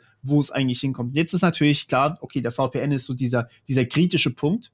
Mhm. Ähm, deswegen wählt man den normalerweise auch in einem Land, was äh, von, den, von den Freiheitsrechten da freier ist als Deutschland, weniger Überwachung hat, etc. Um, ähm, und dann bist du halt da in, in Ländern wie, keine Ahnung, irgendwo völlig anders auf der Welt, vielleicht ja. nicht EU, sondern irgendwo ganz anders. Um, ähm, für viele war früher irgendwie so Norwegen ganz gut. Uh, dann gab es natürlich auch noch die Schweiz. Niederlande war auch eigentlich ganz gut, obwohl es EU ist. Um, ähm, und dann haben die Ermittlungsbehörden natürlich gleich das Problem, sie können nicht so einfach die Daten anfragen vom VPN-Betreiber, Mhm. Ja, obwohl sie genau wissen, dass du mit einem VPN im Internet warst, aber sie wissen halt nicht, auf welchen Seiten du warst, was du dort genau gemacht hast. Aber sie wissen im Zweifel, welcher VPN-Anbieter es ist, oder? Sie wissen im Zweifel normalerweise, welchen VPN-Anbieter du genutzt hast, aber dort die Daten zu bekommen, hat mehrere Probleme. Nämlich einmal ist es sauteuer, also die müssen quasi mit einer anderen Polizei eines anderen Landes, müssen die dazu verdonnern, das zu besorgen. Das ist das eine, das kostet sehr viel Geld und sehr viel Zeit. Um, ähm, und dann bist du es einfach teilweise nicht wert, je nachdem, was du machst. Also das ist jetzt von der Straftat her. Das, das was am Ende rauskommt äh, als, als Strafmaß, ist einfach nicht wert, dass man so einen Ermittlungsaufwand da reinsteckt. Okay, verstehe. Ähm, auf der anderen Seite kann es aber auch sein, dass der VPN einfach gar nichts speichert. In Deutschland ist es vorgeschrieben, in anderen Ländern ist es eben nicht vorgeschrieben, das, was mhm. gespeichert wird. Dann gibt es äh, logfreie VPN-Betreiber. Das heißt, die merken sich gar nicht, welche IP-Adresse, also sprich, ob du auf irgendeine Seite zugegriffen hast, sondern die wissen vielleicht nur, ja, du hast zugegriffen auf das Internet, aber auf was? Keine Ahnung. Ähm, und das ist eben immer dieses, ähm, wir speichern keine Logs, damit werben die ja immer. Was man natürlich auch hinterfragen muss, weil man weiß nicht selber, wie es auf dem VPN aussieht. Man weiß nur, dass da ein VPN ist. Mhm. Ähm, das ist immer so ein bisschen zweischneidig Schwert. Und das dritte ist natürlich, die gesetzlichen Gegebenheiten können in dem Land auch völlig anders sein. Also es gibt, es gibt tatsächlich, und das ähm, ist eine dumme Sache. Es gibt Länder, in denen sind manche Straftaten erlaubt, die bei uns natürlich verboten sind. Mhm, ähm, mhm. also gerade sowas wie, ähm, ja, zum Beispiel äh, Hacking ist in manchen Ländern einigermaßen erlaubt oder zumindest toleriert in dem Sinne. Ähm, also als kleines Beispiel, ich will jetzt hier nicht auf die ganz schlimmen Beispiele eingehen. Mhm, mhm. ähm, aber wenn du dann eben mit einem VPN in dieses Land reintunnelst, der VPN-Server steht dann in dem Land und dann machst du dort irgendwas oder zum Beispiel illegale Downloads sind in manchen Ländern auch legal dann machst du das dort in dem Land ähm, und die speichern sich das vielleicht sogar. Dann kommt die deutsche Polizei und fragt bei denen an, ey, ähm, hat der Nutzer oder auf welche Seiten hat der Nutzer eigentlich zugegriffen? Dann sagen mhm. die, warum sollten wir dir das geben? Wegen illegaler Downloads, die sind bei uns legal. Hier, kannst du uns mal. ähm, okay. Also dementsprechend nutzen viele eben ganz gerne VPN-Betreiber, um, ähm, um das zu verschleiern, was sie online tun. Ähm, das Tor-Netzwerk ist halt nochmal eine Stufe mehr. Äh, da verschleierst du einfach jeden Traffic, weil du nicht über nur einen Mittelpunkt im Internet gehst, sondern bevor du zum Server gehst, also bei mir wäre es dann quasi, ich gehe erst zum Internetbetreiber, dann zum ersten Torknoten, zweiter Torknoten, dritter Torknoten, wenn ich Standardkonfiguration nehme, und dann zu Zencaster. Also im Prinzip ist so jeder Knoten, den du gerade beschrieben hast, könnte man den als, als, ähm, als VPN auch bezeichnen, ganz simpel ausgedrückt. Äh, so ganz, ganz simpel, ja. Ähm, es ist allerdings nicht jeder Traffic. Also zum Beispiel, wenn ich jetzt, ähm, wenn ich jetzt ähm, zum Beispiel irgendwas zocke oder sowas, dann ist das nicht über das Tor-Netzwerk erstmal von Natur aus. Das müsste ich so einrichten und das wiederum ist sehr viel Arbeit. Das macht eigentlich kaum jemand. Aber es gibt einen Browser, der macht eben genau das. Mhm. Ähm, und es ist Open Source, das heißt, du weißt genau, was da drin vorgeht. Das heißt, du weißt zum Beispiel, welche Sachen gespeichert werden und welche nicht gespeichert werden im Tor-Netzwerk. Und dadurch hast du halt nochmal eine deutlich größere Anonymität. Das Tor-Netzwerk funktioniert ja unter anderem auch dadurch so gut, äh, dass jeder, also sowohl du, ich oder wer auch immer, vielleicht auch Strafverfolgungsbehörden, ähm, einen Tor-Server aufsetzen könnten. Ja. Und auch das machen, glaube ich, hin und wieder äh, vor allem, vor allem, also was heißt vor allem, äh, zumindest ist mir da ein Fall das bekannt aus, dem, aus dem Chaos Computer Club, ähm, die dann, äh, glaube ich, das ein oder andere Mal dann auch schon Besuch von der Polizei hatten. Ja, richtig. Ähm, also gerade die Exit Notes heißen die Dinger, das sind die, die hintersten Knoten. Mhm. Ähm, mit denen, wenn du, also da musst du wirklich Ahnung haben, wenn du sowas hosten möchtest. Mhm. Ähm, das ist gar nicht so, also es ist einfach, sowas zu hosten, aber es ist rechtlich gar nicht so einfach. Mhm, Denn mhm. grundsätzlich ist es erstmal deine private Internetleitung. Und wenn dann jemand von deiner privaten Internetleitung halt illegale Dinge aufruft, illegale Seiten aufruft, ja. dann kommen die Leute halt erstmal zu dir, weil sie erstmal natürlich nicht wissen, äh, ist das jetzt ein Tor-Exit-Node oder was ist das? Mhm. Ähm, und dementsprechend muss man sich da auf jeden Fall auf rechtlichen Besuch äh, einstellen, weil die natürlich genau untersuchen wollen, was in diesem Tor-Exit-Node wirklich passiert ist. Äh, der Trick hierbei liegt allerdings darin, dass du ja noch diese zwei Hops vorne dran hast. Das heißt, selbst wenn du den Exit-Node genau unter die Lupe nehmen kannst, die zwei Nodes davor, also die zwei Knoten, ähm, die kennt man ja dann nicht. Und da wird normalerweise auch nicht so viel gespeichert, dass man da irgendwie am Ende was rausfinden kann, ähm, auf welcher Seite du warst. Das heißt, es beunruhigt dich nicht, dass vielleicht der ein oder andere Tor-Exit-Node von Strafverfolgungsbehörden betrieben wird? Nein, also es werden, ich glaube, es gab mal eine Schätzung, 25 Prozent oder sowas sind Hui. mindestens von der NSA betrieben. okay, das ist mehr, als aber, ich jetzt gedacht hätte. Ja, aber es ist eigentlich relativ egal, weil du eben noch diese zwei Knoten davor hast. Es ist, als hättest du sozusagen zwei VPNs noch dazwischen, um es jetzt zu vereinfachen. Ja. Und dann kommt die NSA und dann kommt halt das, wo du hin möchtest. Da, okay. ist, da ist trotzdem die Anonymität eigentlich da. Be äh, bevor, bevor wir da nochmal ähm, hinkommen, nochmal kurz das Thema angesprochen. Du, du hattest gesagt, EncroChat haben überwiegend Kriminelle benutzt. Also das wird höchstwahrscheinlich auch so sein, man weiß es nicht. Ja, das Ding ist, es war sau teuer. Ähm, du hast wirklich monatlich dafür gezahlt, dass du den Dienst nutzen kannst und ja. keine normal, kein normaler Mensch würde wirklich im, im dreistelligen Bereich dafür zahlen, einfach nur einen anonymen Chat zu haben auf einem Handy. Ja, das, das ist nämlich halt eben genau dieses Thema. Also wie viel äh, Geld will ich am Ende ausgeben, um ein Höchstmaß vielleicht dann irgendwie äh, Verschlüsselung zu haben? Was man nicht vergessen darf, ist, dass es ähm, jetzt vielleicht nicht unbedingt in Deutschland, aber in vielen anderen Ländern auf der Welt äh, Journalisten sehr, sehr schwer gemacht wird, ihre Arbeit zu tun. Und da muss man auch mittlerweile gar nicht mehr so weit weg äh, gucken. Und ich finde es ähm, mittlerweile auch sehr, sehr spannend, dass sich viele ähm, ja, oder das vielleicht zu einem, ich weiß nicht, ob es zu, zur journalistischen Ausbildung gehört, aber dass man sich zumindest, wenn man sich in diesem Bereich bewegt und je nachdem, welche Themen man halt so recherchiert, ich glaube, dass gar nicht so verkehrt ist, ein ähm, höheres Maß als das, was der Durchschnitt vielleicht irgendwie hergibt, an äh, Verschlüsselung und Kryptographie ja. vielleicht irgendwie zu nutzen. Auf jeden Fall. Also gerade wenn du irgendwie von jemandem kontaktiert wirst, ähm, anonym kontaktiert wirst, äh, du musst natürlich Möglichkeiten bereitstellen, damit dich Informanten auch vielleicht kontaktieren können, falls das irgendwas ist. Genau, das fand ich nämlich damals bei Edward Snowden so spannend, dass sein erster Versuch, sein allererster Versuch, eine Person zu kontaktieren, ich glaube, genau daran gescheitert war. Es ist ja. dann irgendwie erst beim zweiten oder dritten Versuch zustande gekommen. Genau. Aber beim ersten, genau, und ähm, man muss natürlich die entsprechenden Möglichkeiten schaffen. Und es ist natürlich dann spannend zu wissen, so aus technischer Sicht, was kann der Staatstrojaner? Also was kann er vielleicht tatsächlich technisch? Ja. Und welche Möglichkeiten hätte ich, dem, die, die technisch irgendwie zu umgehen? Und inwieweit machst du oder mache ich mich jetzt als Ziel, wenn wir explizit und möglichst ausführlich jetzt da über irgendwie drüber sprechen. Ja, ne? Also grundsätzlich, ähm, es gibt ein, äh, einen Strafkatalog sozusagen, wegen dem man den Stra Staatsräumer bekommen könnte. Mhm. Ähm, da fallen halt natürlich die schlimmen Sachen rein, sowas wie Hochverrat, äh, gegen äh, Friedensbruch oder sowas, Kriegswaffenhandel, äh, ganz, ganz schlimme Sachen, also Mord, Hehlerei fällt da auch dazu. Aber mhm. eben auch so Sachen wie Hacking, das hatte ich schon gesagt, äh, Drogen fallen da rein. Mhm, mhm. ähm, und Steuerhinterziehung fällt da auch rein. ähm, also es ist ein riesiger Straf, äh, Strafkatalog, der auch überarbeitet wurde vor vier Jahren, als der Staatstrojaner dann quasi das erste Mal beschlossen wurde. Yeah. Und ähm, wenn du auch nur wegen einem davon verdächtig bist, dann kann es schon sein, dass du da was abkriegst. Ähm, also mit deinem Podcast, weiß ich nicht, könnte schon passieren, würde ich sein. Äh, würde ich sagen, ähm, weil, also ich meine, du, du hackst ja jetzt hier nicht irgendwie was, aber vielleicht hast du andere Themen behandelt, die nicht ganz so egal sind an vielen Stellen. Ja, das ist tatsächlich ein spannendes Thema, ne? weil auch gerade beim Thema ähm, Cannabis und so ähm, ist immer so die Frage, wo wird es konsumiert? Ja. Also das, das, da macht es ja rein rechtlich schon einen Unterschied. Ähm, wird das gerade irgendwie in Deutschland aufgenommen oder wird es gerade in Deutschland irgendwie äh, ja. äh, ne, produziert, wie auch immer?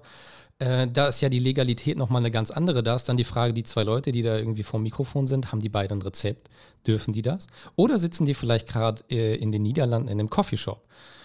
Ja. Und das ist ja auch, also da, ähm, ja, deswegen habe ich das tatsächlich mit den, mit den Journalisten angesprochen, weil ich das ähm, durchaus wichtig finde, das zu erwähnen, dass man so eine gewisse Awareness auch dafür schafft und dass man jetzt noch nicht, weil man irgendwie super heikle Themen irgendwie behandelt, deswegen erst diese Schritte geht, sondern dass man die vielleicht eigentlich schon viel, viel früher einfach mal gehen sollte, einfach um sich einfach ja, bestmöglich in welche Richtung halt auch irgendwie abzusichern, weil ich finde es nach wie vor erschreckend, dass es technisch mit dem Staatstrojaner möglich wäre, Dateien auf meinem Gerät abzulegen, die ich, die nicht von mir sind. Also ja. allein dieser Gedanke, den finde ich schon sehr, sehr, den finde ich schon sehr, sehr scary. Ja, also das ist halt genau das Problem. Ähm, du kannst halt, wenn, wenn die Leute auch Schreibrechte haben, kannst du halt nicht überprüfen, was genau haben die eigentlich geschrieben und vor allem, wer hat es geschrieben. Weil ja. der Sinn vom Staatstrojaner ist ja auch zu sagen, ähm, ich bin anonym. Also man, das, das ist ja genau der Sinn. Ich kann, also ich jetzt als Person kann nicht rausfinden,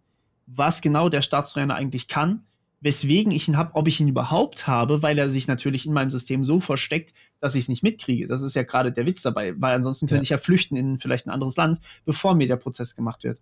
Ja. Ähm, und deswegen es ist verständlich, dass man das nicht möchte bei dem Staatstrojaner, aber es hat natürlich auch genau dieses Risiko, was du angesprochen hast, dass einfach irgendwelche Sachen abgelegt werden können, die da halt nicht hingehören.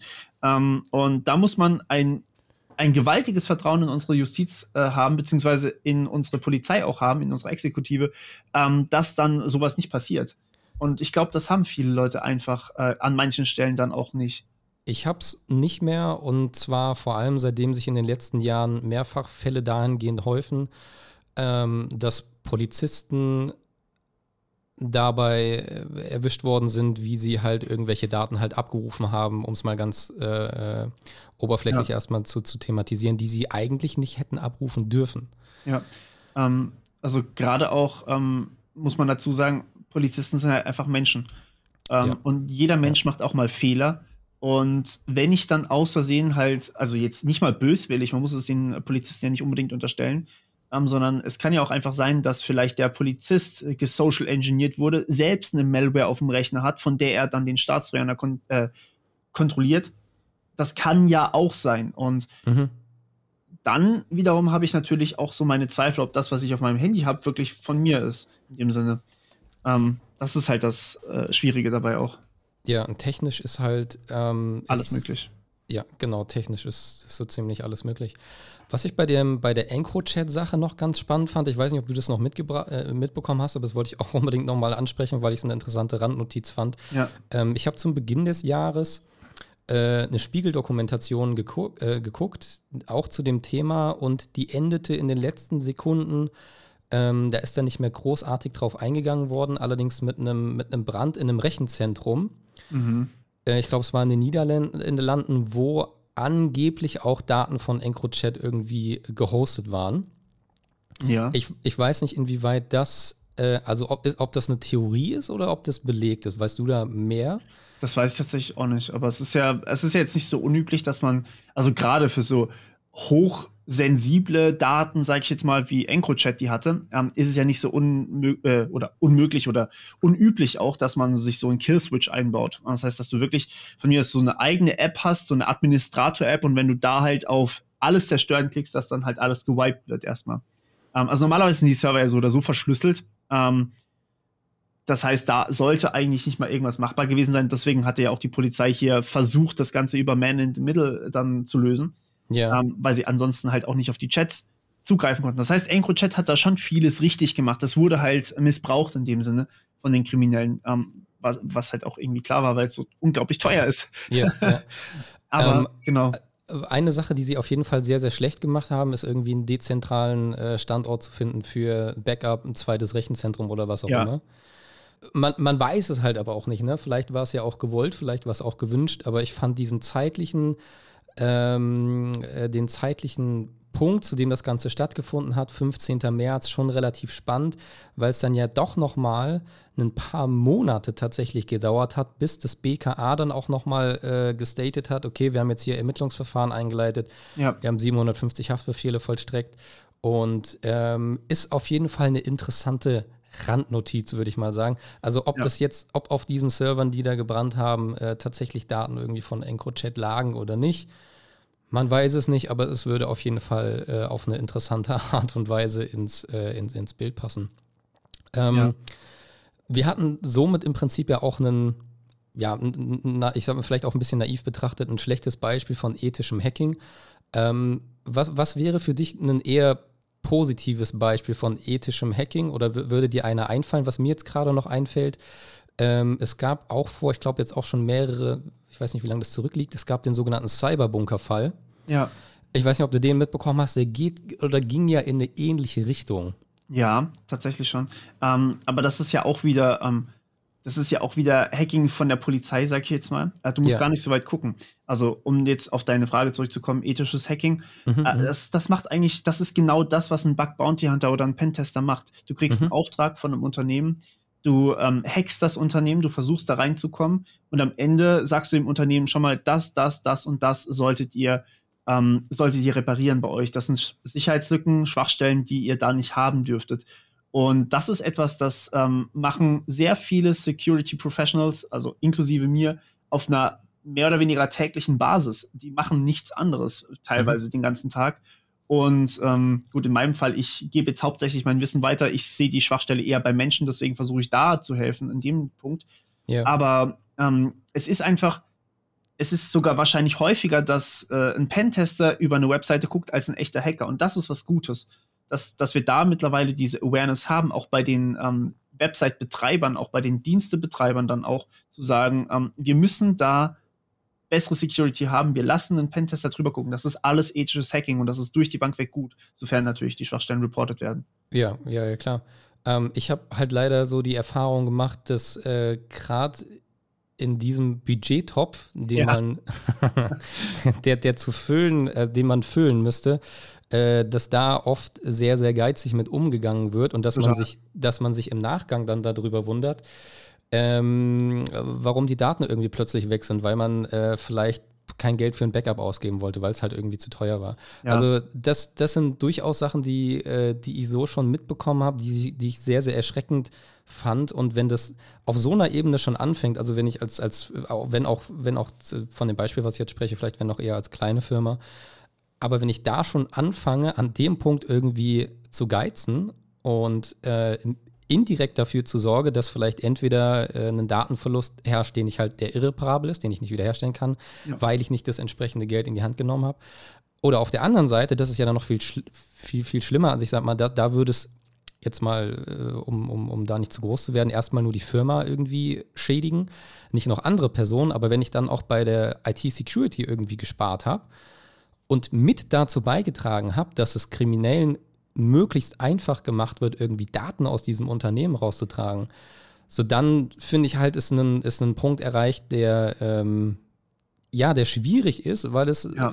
soweit ich weiß, also ist klar, es gibt natürlich für viele Firmen, es gibt diese ISO-Zertifizierung, ne? irgendwie ISO 27001, was genau. weiß ich, die, die, die gibt es alle. Und die sind. BSI-Grundschutz gibt es in Deutschland vor allem, ja. Genau, es gibt den BSI-Grundschutz. Es gibt da schon, es gibt mittlerweile relativ viel, was auch vorgeschrieben wird. Ich glaube aber, also ich persönlich glaube, ich weiß nicht, ob du das ähnlich siehst, ich glaube, dass es aber immer noch, das, also das, das Minimum, was man machen muss, ja. immer noch zu wenig ist. Ähm, also das Ding ist, es ist natürlich, also sagen wir so, wenn du die ISO 27000 wirklich durchsetzt, da stehen so viele Sachen drin, die du äh, regelmäßig machen musst, auch teilweise. Ähm, mhm, mhm. und wenn du das wirklich machst, dann ist das gut, aber teilweise, also gerade für junge Unternehmen, für vielleicht Startups oder sowas, ist halt sowas wahnsinnig teuer. So eine ISO 27000 Zertifizierung kostet ein, ein paar tausend Euro. Äh, ja. Und da sprechen wir eher so im fünf-, sechsstelligen Bereich dann davon. Und das ist halt ja, viel ja. zu viel für so ein kleines Unternehmen. Ähm, auch ein Problem, absolut, ja. Ja, total. Ähm, aber man kann es auch irgendwie verstehen, ähm, weil Security kostet dich halt erstmal Geld und bringt dir kein Geld ein. Und dann sagt der BWLer halt relativ schnell, okay, ähm, das geht so nicht, das, das können wir nicht machen, weil Ausgaben und keine Einnahmen, das ist halt das nicht gut. Aber auf der anderen Seite zu sehen, okay, ich habe vielleicht später die Ausgaben nicht, indem mir 30 Prozent meiner Kunden abhauen, ähm, weil ich einmal gehackt wurde, da ist es dann halt schon wieder irgendwie nützlich, da Security zu machen. Das ist meistens so ein Abwägen. Direkt am Anfang lohnt es sich für fast kein Unternehmen. Also es sollte sich für jedes Unternehmen lohnen, aber momentan lohnt es sich leider für fast kein Unternehmen direkt bei Release irgendwie Security zu machen. Weil sie erstmal irgendwie das Geld wieder reinbringen müssen, was die Entwicklung der Plattform vielleicht gekostet hat. Und deswegen gibt es halt so Sachen wie Security by Design, dass du halt direkt sagst, okay, wenn meine Software irgendwie gebaut wird, dann ist es gleich sicher. Also sofern natürlich irgendwie möglich. Das heißt, solche Sachen wie Konfigurationsdateien werden gleich richtig verbaut. Ähm, solche Sachen wie ähm, Serveradministration wird gleich sicher gemacht, damit man im Nachhinein nicht nochmal diesen riesigen Faktor hat, damit man da irgendwas ändern muss. Ähm, sowas, sowas kann man ja trotzdem machen und dann kannst du relativ schnell schon von einer sicheren, einigermaßen sicheren Website sprechen. Äh, und dann machst du halt so Sachen wie Monitoring, machst du halt relativ schnell dann vielleicht danach, wenn du wieder das Geld dafür hast. Solche Sachen kannst du ja dann machen. Und das ist auch eigentlich eine gute Option. Mhm. Ähm, leider wird aber selbst das nicht gemacht. Also, dass du äh, wirklich Security by Design hast, das ist bei vielen großen Unternehmen noch nicht angekommen. Mhm. Ähm, und hier nochmal ein ganz großes Beispiel: Spotify. Spotify hat noch immer keinen Zwei-Faktor. Ähm, das heißt, du kannst bei Spotify dich nur mit einem Benutzernamen, also E-Mail-Adresse vielleicht, und einem Passwort anmelden. Also, die bieten das noch nicht mal an. Die bieten Option. das nicht an, nein. Es gibt's nicht. Und es gibt immer noch viele Unternehmen, die zum Beispiel SMS noch als Zwangs zweiten Faktor anbieten. Twitter hat gerade erst vor kurzem den äh, zweiten Faktor SMS als optional gesetzt und bietet mhm. jetzt nur äh, TOTP an, also äh, quasi diese zwei Faktor per App, also Google Authenticator etc. Mhm, mhm, ähm, oder einen Security Key tatsächlich. Also diese beiden Sachen werden jetzt als ausschließlich angeboten. Das heißt, du kannst sagen, ich möchte keine SMS mehr haben, was sehr, sehr unsicher ist, eine SMS zu haben, weil man die eben abfangen kann. Ähm, also solche Sachen sind in den großen Unternehmen immer noch nicht angekommen. Und da einem Startup zu sagen, hey, mach doch mal hier bitte richtige Zwei-Faktor, baut gleich Security Keys ein, das kannst du nicht bringen. Das ist halt, das ist viel zu krass für die. Aber solltest da, also da müsste man natürlich auch äh, drüber nachdenken, was für Möglichkeiten gibt es dann ja, halt, ne? Weil es kann total. ja, das kann ja nicht sein, also da müsste es in, in, weiß ich nicht, vielleicht, dass man ist jetzt vielleicht zu kurz gedacht, aber es ist der erste Gedanke, der kommt, dass man eben halt so eine ISO-Zertifizierung ähm, halt entsprechend größere Firmen zahlen halt mehr, kleinere zahlen weniger. Also jetzt ja, mal. Ja, gut, du zahlst immer ähm, basierend auf dem, was du hast, also auf der Infrastruktur. Das heißt, es ist für ja. kleinere Firmen schon günstiger als jetzt für ein, für ein Google oder so. Ja, ähm, klar. Aber es ist äh, trotzdem viel zu teuer, äh, weil halt einfach die Leute, die die ISO-Zertifizierung machen, die müssen so eine richtig harte, lange Ausbildung machen. Ähm, das dauert. Das dauert sehr, sehr lange. Das ist sehr viel Arbeit. Die müssen ein Studium in vielen Fällen haben, plus dann noch eben die Zertifizierung obendrauf. Und die Zertifizierung selber, die Prüfung zu machen, kostet auch schon viel zu viel, wo wir wieder beim Thema Bildung wären. Ja, ja, ja. Ähm, was, was denkst du, erwartest, erwartet uns in den nächsten fünf bis zehn Jahren, vor allem was jetzt ähm, vielleicht auch noch größere, schrägstrich anstehende Hacks angeht? Ja, ähm, also hast du, da eine, hast du da eine Befürchtung oder hast du da, ja? Hm. Es kommt darauf an. Also ich hoffe, dass wir in den nächsten Jahren vor allem mehr Standardisierung im Bereich Sicherheit haben werden. Das mhm. heißt, dass es für Firmen einfacher gemacht wird, die äh, Security-Mechanismen umzusetzen tatsächlich.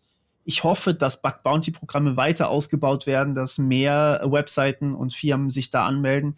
Und dementsprechend hoffe ich darauf, dass es mehr Pentester auf Freelancer-Basis geben wird, die dann Sachen finden, die dann Sachen vielleicht auch reparieren. Mhm. Ähm, und dementsprechend könnte sich das Ganze auch zum Guten wenden. Aber gerade was Hacks angeht, also wir hatten jetzt gerade den Kaseya-Hack, der ist jetzt noch keine, kein Monat alt. Das war jetzt gerade, als ich aus dem Urlaub zurückgekommen bin, also so vor zwei Wochen oder sowas, eine, mhm. zwei Wochen. Mhm. Ähm, und das ist ein, das hört sich erstmal mega komisch an. Hä, wer ist ein Kaseya? Warum soll das so schlimm sein? War auch bei SolarWinds so. Ähm, das Problem an der Sache ist, die sind Zulieferer für sehr, sehr viele Firmen. Um genau mhm. genau zu sein, 1500 Firmen. Mhm. Und die wurden über Kaseya alle übernommen.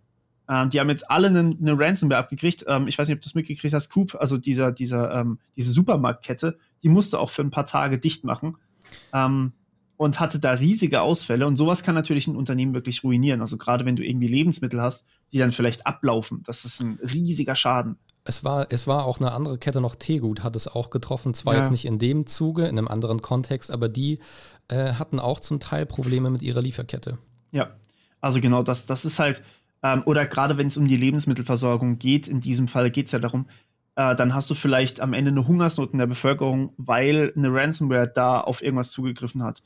Ähm, und das ist das beängstigend.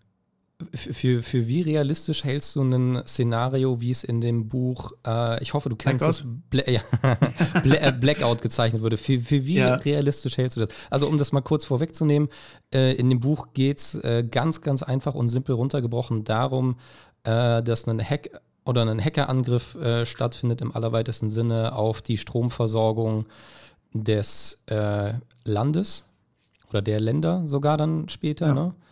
Und äh, ja, man dann halt so ein bisschen oder dann so ein bisschen skizziert wird, okay, was passiert eigentlich nach Tag 1 Stromausfall? Was passiert mhm. nach Tag 2?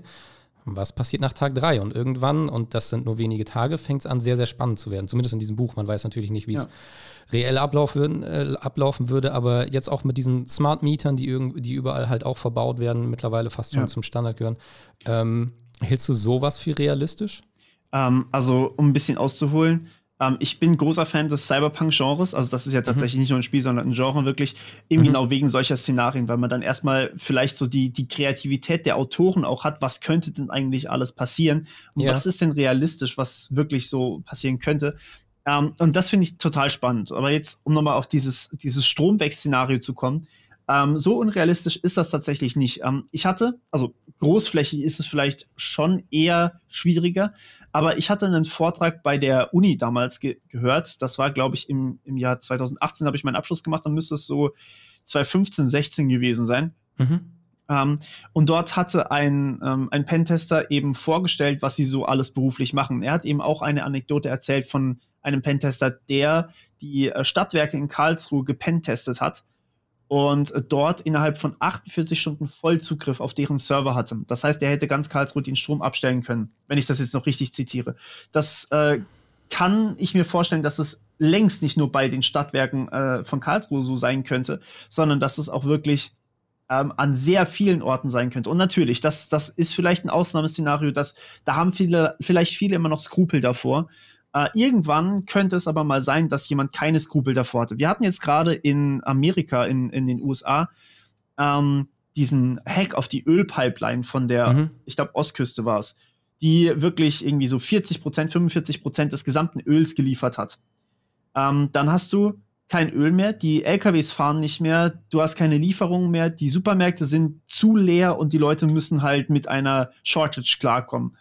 Ähm, also mit, mit Knappheit von zum Beispiel Lebensmitteln auch. Mhm, mh. Und es gibt so viele Möglichkeiten, die Infrastruktur an einem empfindlichen Punkt zu zerstören. Ja. Ähm, ich halte es für sehr wahrscheinlich, dass sowas nochmal kommen wird. Äh, in welchem Ausmaß kann ich aber nicht sagen. Ähm, und ich hoffe, dass wir bis dorthin wirklich eine Strategie haben, wie wir das Ganze irgendwie möglichst schnell wieder up and running haben. Also das ist ja auch genau das, was ich vorhin meinte. Die Firmen werden eigentlich nicht mehr darauf getrimmt, nicht gehackt zu werden, sondern möglichst schnell wieder up and running zu sein und dann eben auch das Ganze vielleicht beheben zu können, damit es nicht gleich nochmal passiert. Ähm, und gerade wenn wir von Strom sprechen, dann hast du relativ schnell eben sehr viele Probleme. Du hast, du hast natürlich keine Supermärkte mehr, dein, dein ganzes Essen funktioniert nicht mehr. Was viel schlimmer ist, du hast doch vielleicht kein Wasser mehr in deiner, in deiner Wohnung, kein fließendes Wasser mehr. Ja, ja. was trinkst du dann? Dann, ähm, also tatsächlich war hinter dem Vortrag von dem Pentester, ähm, war direkt noch einer vom, vom Amt angeschlossen, der dann eben vorgetragen hat, was würde so dann nach und nach passieren in den verschiedenen Schritten, so quasi der Notfallplan. Mhm, ähm, und der erste Plan wäre eben gewesen, Wasser in Wasserflaschen auszuhändigen an die Bevölkerung. Mhm. Der zweite Plan wäre gewesen, man versucht irgendwie das Ganze zu beruhigen, man versucht es natürlich wieder zum Laufen zu kriegen. Und wenn es dann irgendwie nicht funktioniert, dass man dann eben ähm, Essen ausliefert per Militär dann eben, dass das wirklich an die Haustür oder eben, dass da Militärs eben das Ganze verteilen, dass man halt wirklich auf analogem Weg das Ganze irgendwie noch hinbekommt. Äh, und irgendwann geht man tatsächlich davon aus, dass Anarchie losbricht ähm, und man das Ganze nicht mehr im Zaum halten kann. Das finde ich irgendwie beängstigend. Äh, ich hoffe nicht, dass, dass man so lange eben braucht, bis das Ding wieder up and running ist. Deswegen ist es ja so wichtig, dass man schnell wieder dabei ist, damit schnell wieder alles läuft. Mhm. Ähm, ich hoffe nicht, dass, dass uns wirklich sowas bevorsteht. Aber ja, wissen tue ich natürlich nicht. Es kommt immer darauf an, wie die ganzen Unternehmen das Ganze machen. Im Nachbardorf kann es vielleicht wunderbar funktionieren, aber bei euch ist dann halt Stromausfall und der bleibt dann halt eine Weile. Das wäre unschön. Ja, das wäre in, in, in, der Tat sehr, sehr unschön. Aber jetzt hast du gerade eben auch ne, mit dem Zukunftsblick und so noch was angesprochen. Cyberpunk, wie du ja. auch selbst gesagt hast, ein eigenes Genre. Ähm, wenn ich das jetzt mal noch, wenn ich noch ein paar andere Wörter noch mit reinbringe, ähm, Neuralink, ja. Virtual Reality, Boston Dynamics bringe ich mal noch mit rein. Oh ja, tolles Thema. Ja, mega. ähm, dann wird da ja wahrscheinlich relativ viel passieren. Also jetzt gerade, jetzt nochmal gerade in diesem Cyberpunk-Genre gesprochen. Äh, was denkst du, wird uns da noch zu, ich mach, ich mach's mal groß, was denkst du, wird uns da noch zu Lebzeiten erwarten? Boah, hoffentlich viel.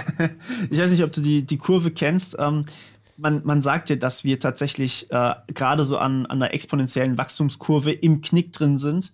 Das heißt, so Steinzeit, sehr, sehr langsame Steigung, so asymptotisch, irgendwann mal nähern wir uns an. Und jetzt gerade sollen wir da sein, wo die äh, Evolution wirklich so, oder die, die Entwicklung wirklich so einen steilen, exponentiellen Knick nach oben macht. Ähm, und ich hoffe, dass wir noch sehr viel davon mitkriegen. Ein Traum von mir wäre es tatsächlich, von diesem Planeten mal runterzukommen. Also nicht, weil ich den Planeten nicht mag, sondern weil ich einfach mehr sehen möchte. ähm, und ja, also ich weiß es nicht. Ich hoffe, dass wir im Bereich Weltraum vielleicht noch ein paar Sachen machen. Ich hoffe auch, dass wir vielleicht im Bereich äh, Medizin mega viel noch machen. Gerade yeah. so im Sinne, ähm, also Neuralink ist ja auch in diesem Bereich. Und ich weiß, viele Leute erstmal, verteufeln ja. Neuralink. Ja, erstmal genau. Ähm, aber ich finde es im medizinischen Sektor mega gut aufgehoben. Es gibt ja jetzt schon Experimente, dass du einem, äh, einem Menschen, der eben seinen Arm verloren hat, einfach einen Chip ins Hirn pflanzt und dann kannst du den Arm wieder fernsteuern. Das hat den Vorteil, dass du dann sogar wieder fühlen kannst mit dieser Hand. Du kannst Sachen fühlen, haptisch irgendwie ähm, Sachen anfassen, kannst merken, wie stark drücke ich irgendwo zusammen, wie fühlt sich eine Oberfläche an. Ähm, das ist, das würde vielen Menschen einen Mehrwert wieder im Leben bieten, den ich sehr, sehr feiere ja. Aber wie alles hat es natürlich auch seine Downsides. Also das ist halt immer das Problem. Ich sehe ganz gerne die, die Vorteile der, der Digitalisierung, Technisierung auch. Ähm, aber leider finden Menschen irgendwie immer einen Weg, Dinge kaputt zu machen, was ich schade finde. Ähm, in dem Fall wäre es dann natürlich sowas wie äh, ein Virus ins Gehirn laden. Äh, wir müssen alle miteinander verlinkt sein. Es gibt keine Privatsphäre mehr. Wir können direkt in den Träumen Werbung sehen. Da habe ich neulich einen Artikel dazu gelesen. Ich hätte kotzen können. Holy. Werbung in unserem Werbung in unseren Träumen irgendwie zu sehen, finde ich furchtbar. Ähm, und dann äh, keine direkte das Überwachung. Passiert, das, passiert ja jetzt schon, ne? Also wenn ja. die Werbung auf eine bestimmte Art und Weise gemacht ist, dass du irgendwie, dass sich davon was in Träumen wiederfindet, passiert ja jetzt schon. Ja, furchtbar. Aber dass das dann on purpose sozusagen, boah, mhm. richtig, also wow. Ähm, guckst du Anime gelegentlich? Nee, äh, gar nicht. Also ich muss, musste vorhin musste ich mal äh, in dem Kontext an Black Mirror denken. Ja, Black Mirror ist auch ein super Beispiel. Ähm, was ich auch ganz gerne hier zitiere, ist äh, Psychopath. Das ist tatsächlich ein Anime. Ähm, die haben eine, eine Art äh, zentralisiertes Gehirn, sozusagen, äh, um, Überwachungsumgebung. Ähm, und die überwachen sozusagen nicht, ob du eine Straftat begehst, sondern die überwachen im Vorfeld, ob du straffällig werden könntest. So ein das bisschen wie Minority Report, glaube ich, ne? Ähnlich, genau, ja, richtig. Ja, ja, okay. uh, und das ist dann dein, ähm, dein Psychopath. Und wenn, sorry, wenn dein Psychopath dann irgendwie zu hoch ist, dann kann es halt sein, dass du festgenommen wirst und äh, schlechter in der Gesellschaft stehst, ähm, bevor du überhaupt irgendwas gemacht hast, nur weil die, äh, die, die Möglichkeit irgendwie besteht, dass du was machen könntest. das finde ich, das finde ich ganz furchtbar. Auch so Sachen eben wie, wie Hacks im Gehirn finde ich eine ganz furchtbare Sache. Wenn dann plötzlich ein Bug in Neuralink zu einem, keine Ahnung, zu einem äh, Hirnschlag führt, brauche ich nicht. Braucht keiner, denke ich, ja, ja. Ja, wirklich nicht. Ähm, also da, da sind uns alle Möglichkeiten offen und momentan ist die, ist die Menschheit gefühlt so komplett uneins, dass, dass es mir ein bisschen Angst macht. Ähm, da kriegt man auch irgendwann keinen Bock mehr auf Technik. Man ja. möchte eigentlich so ganz gerne, äh, dass das alles sich zum Guten wendet. Man könnte die Technik so gut einsetzen, wenn wir wirklich gemeinsam an einem Strang ziehen würden, alle, dann, dann wären wir schon lange sozusagen äh, fast unsterblich oder zumindest äh, sehr langlebig. Wir hätten keine Krankheiten mehr. Wir könnten entscheiden, wann wir sterben wollen. Wir könnten die Erde verlassen. Äh, wir müssten nicht mehr leiden. Wir hätten keine Hungersnot mehr. All, all diese Themen könnte man mit Digitalisierung natürlich auch dann äh, angehen und, und ja, in den Griff kriegen, alle Probleme im Endeffekt. Klimaschutz, kein Problem. ähm, wenn man wirklich gemeinsam halt an einem Thema arbeiten würde. Ähm, aber ja, wie du, wie du auch schon angemerkt hast, ist, ist, äh, ist schwierig. Es ist sehr, sehr schwierig, ja. Ähm, eine abschließende Frage. Versuchst du manchmal bewusst diese ganzen oder der digitalen Welt komplett zu entkommen und ziehst dich bewusst in eine komplett analoge zurück? Oder ist dein Alltag und auch deine Ruhepausen und auch vielleicht auch dein Urlaub, ist der so weit digitalisiert, dass du da gar nicht mehr rauskommst oder vielleicht auch gar nicht rauskommen willst? Ähm, also tatsächlich, mein normaler Alltag ist meist sehr digitalisiert, das stimmt schon. Mhm. Ähm, das liegt einfach daran, dass ich äh, saulang arbeite, also am Tag sind es so 12 bis 14 Stunden. Mhm. Ähm, auch am Wochenende häufig mal. Und da ist es dann natürlich schwieriger. Ich habe jetzt aber gerade ein bisschen Urlaub hinter mir gehabt, also vor, vor ein paar Wochen. Und äh, da habe ich mich dann tatsächlich auch natürlich ein bisschen komplett zurückgezogen. Ich habe natürlich auch gezockt, so dass das gehört einfach gelegentlich mal dazu. Mhm, mhm, ähm, hier Ghost of Tsushima und so. aber ich habe mich auch ein bisschen zurückgezogen, habe gesagt, so und jetzt mal Digitalpause, habe mein Handy auch bewusst im Arbeitszimmer liegen lassen, yeah. ähm, damit ich äh, eben auch nicht irgendwie noch so nebenbei mal arbeite, damit ich nicht nebenbei noch irgendwo mal am Handy bin und habe dann gesagt, so, das bleibt jetzt hier, wir gehen jetzt mal wirklich raus und äh, ohne Handy. Das war, das war befreiend irgendwie auch, weil man irgendwie auch nicht das Gefühl hat, man hat eine Wanze direkt die, die ganze Zeit neben sich. ja. ähm, Gerade aus diesem Aspekt mag ja. ich das sehr gerne. Ja. Ähm, aber, Keiner weiß, wo du bist. Ja, genau. Das ist, ist ungewohnt für viele äh, und für mich auch. Und deswegen tut es umso besser, das mal zu tun. Sehr schön. Also da kann ich, das, das kann ich nur äh, doppelt unterstreichen und da auch plädieren, hin und wieder mal eine komplett, komplett analoge Auszeit äh, zu nehmen. Auch mein äh, Alltag ist überwiegend äh, digital, ne? Nicht zuletzt der Podcast jetzt gerade. Also du sitzt ja, ja. sozusagen im virtuellen äh, vor mir und jetzt nicht irgendwie in einem, in einem Studio oder so. Und sich da mal eine Auszeit zu nehmen, ähm, ja, hin und wieder das kann nicht schaden, auf jeden Fall, ja. Äh, umso mehr hat es mich gefreut, ähm, dass du jetzt äh, dir äh, virtu virtuell die Zeit genommen hast. Ähm, fand es sehr spannend. Ich hätte gern über EncroChat noch ein bisschen äh, detaillierter gesprochen, weil ich eigentlich dachte, das wird so das Hauptthema eigentlich der Folge, äh, was dann gar nicht so der Fall war, aber vielleicht noch irgendwann mal, ja, äh, irgendwann vielleicht noch mal in der Zukunft. Und äh, ja, dir danke für die Zeit und äh, weiterhin viel Erfolg mit deinen äh, Videos, mit deinen Vorträgen und mit allem, was du sonst noch so treibst. Und ja. Ja, danke dir für die Einladung auch und für die Gelegenheit, deine Zuschauer auch mal kennenzulernen. Danke. Zuhörer in dem Fall. ja. Dann äh, vielleicht bis zum nächsten Mal. Ja, bis dann. Alles klar. Ciao. Ciao.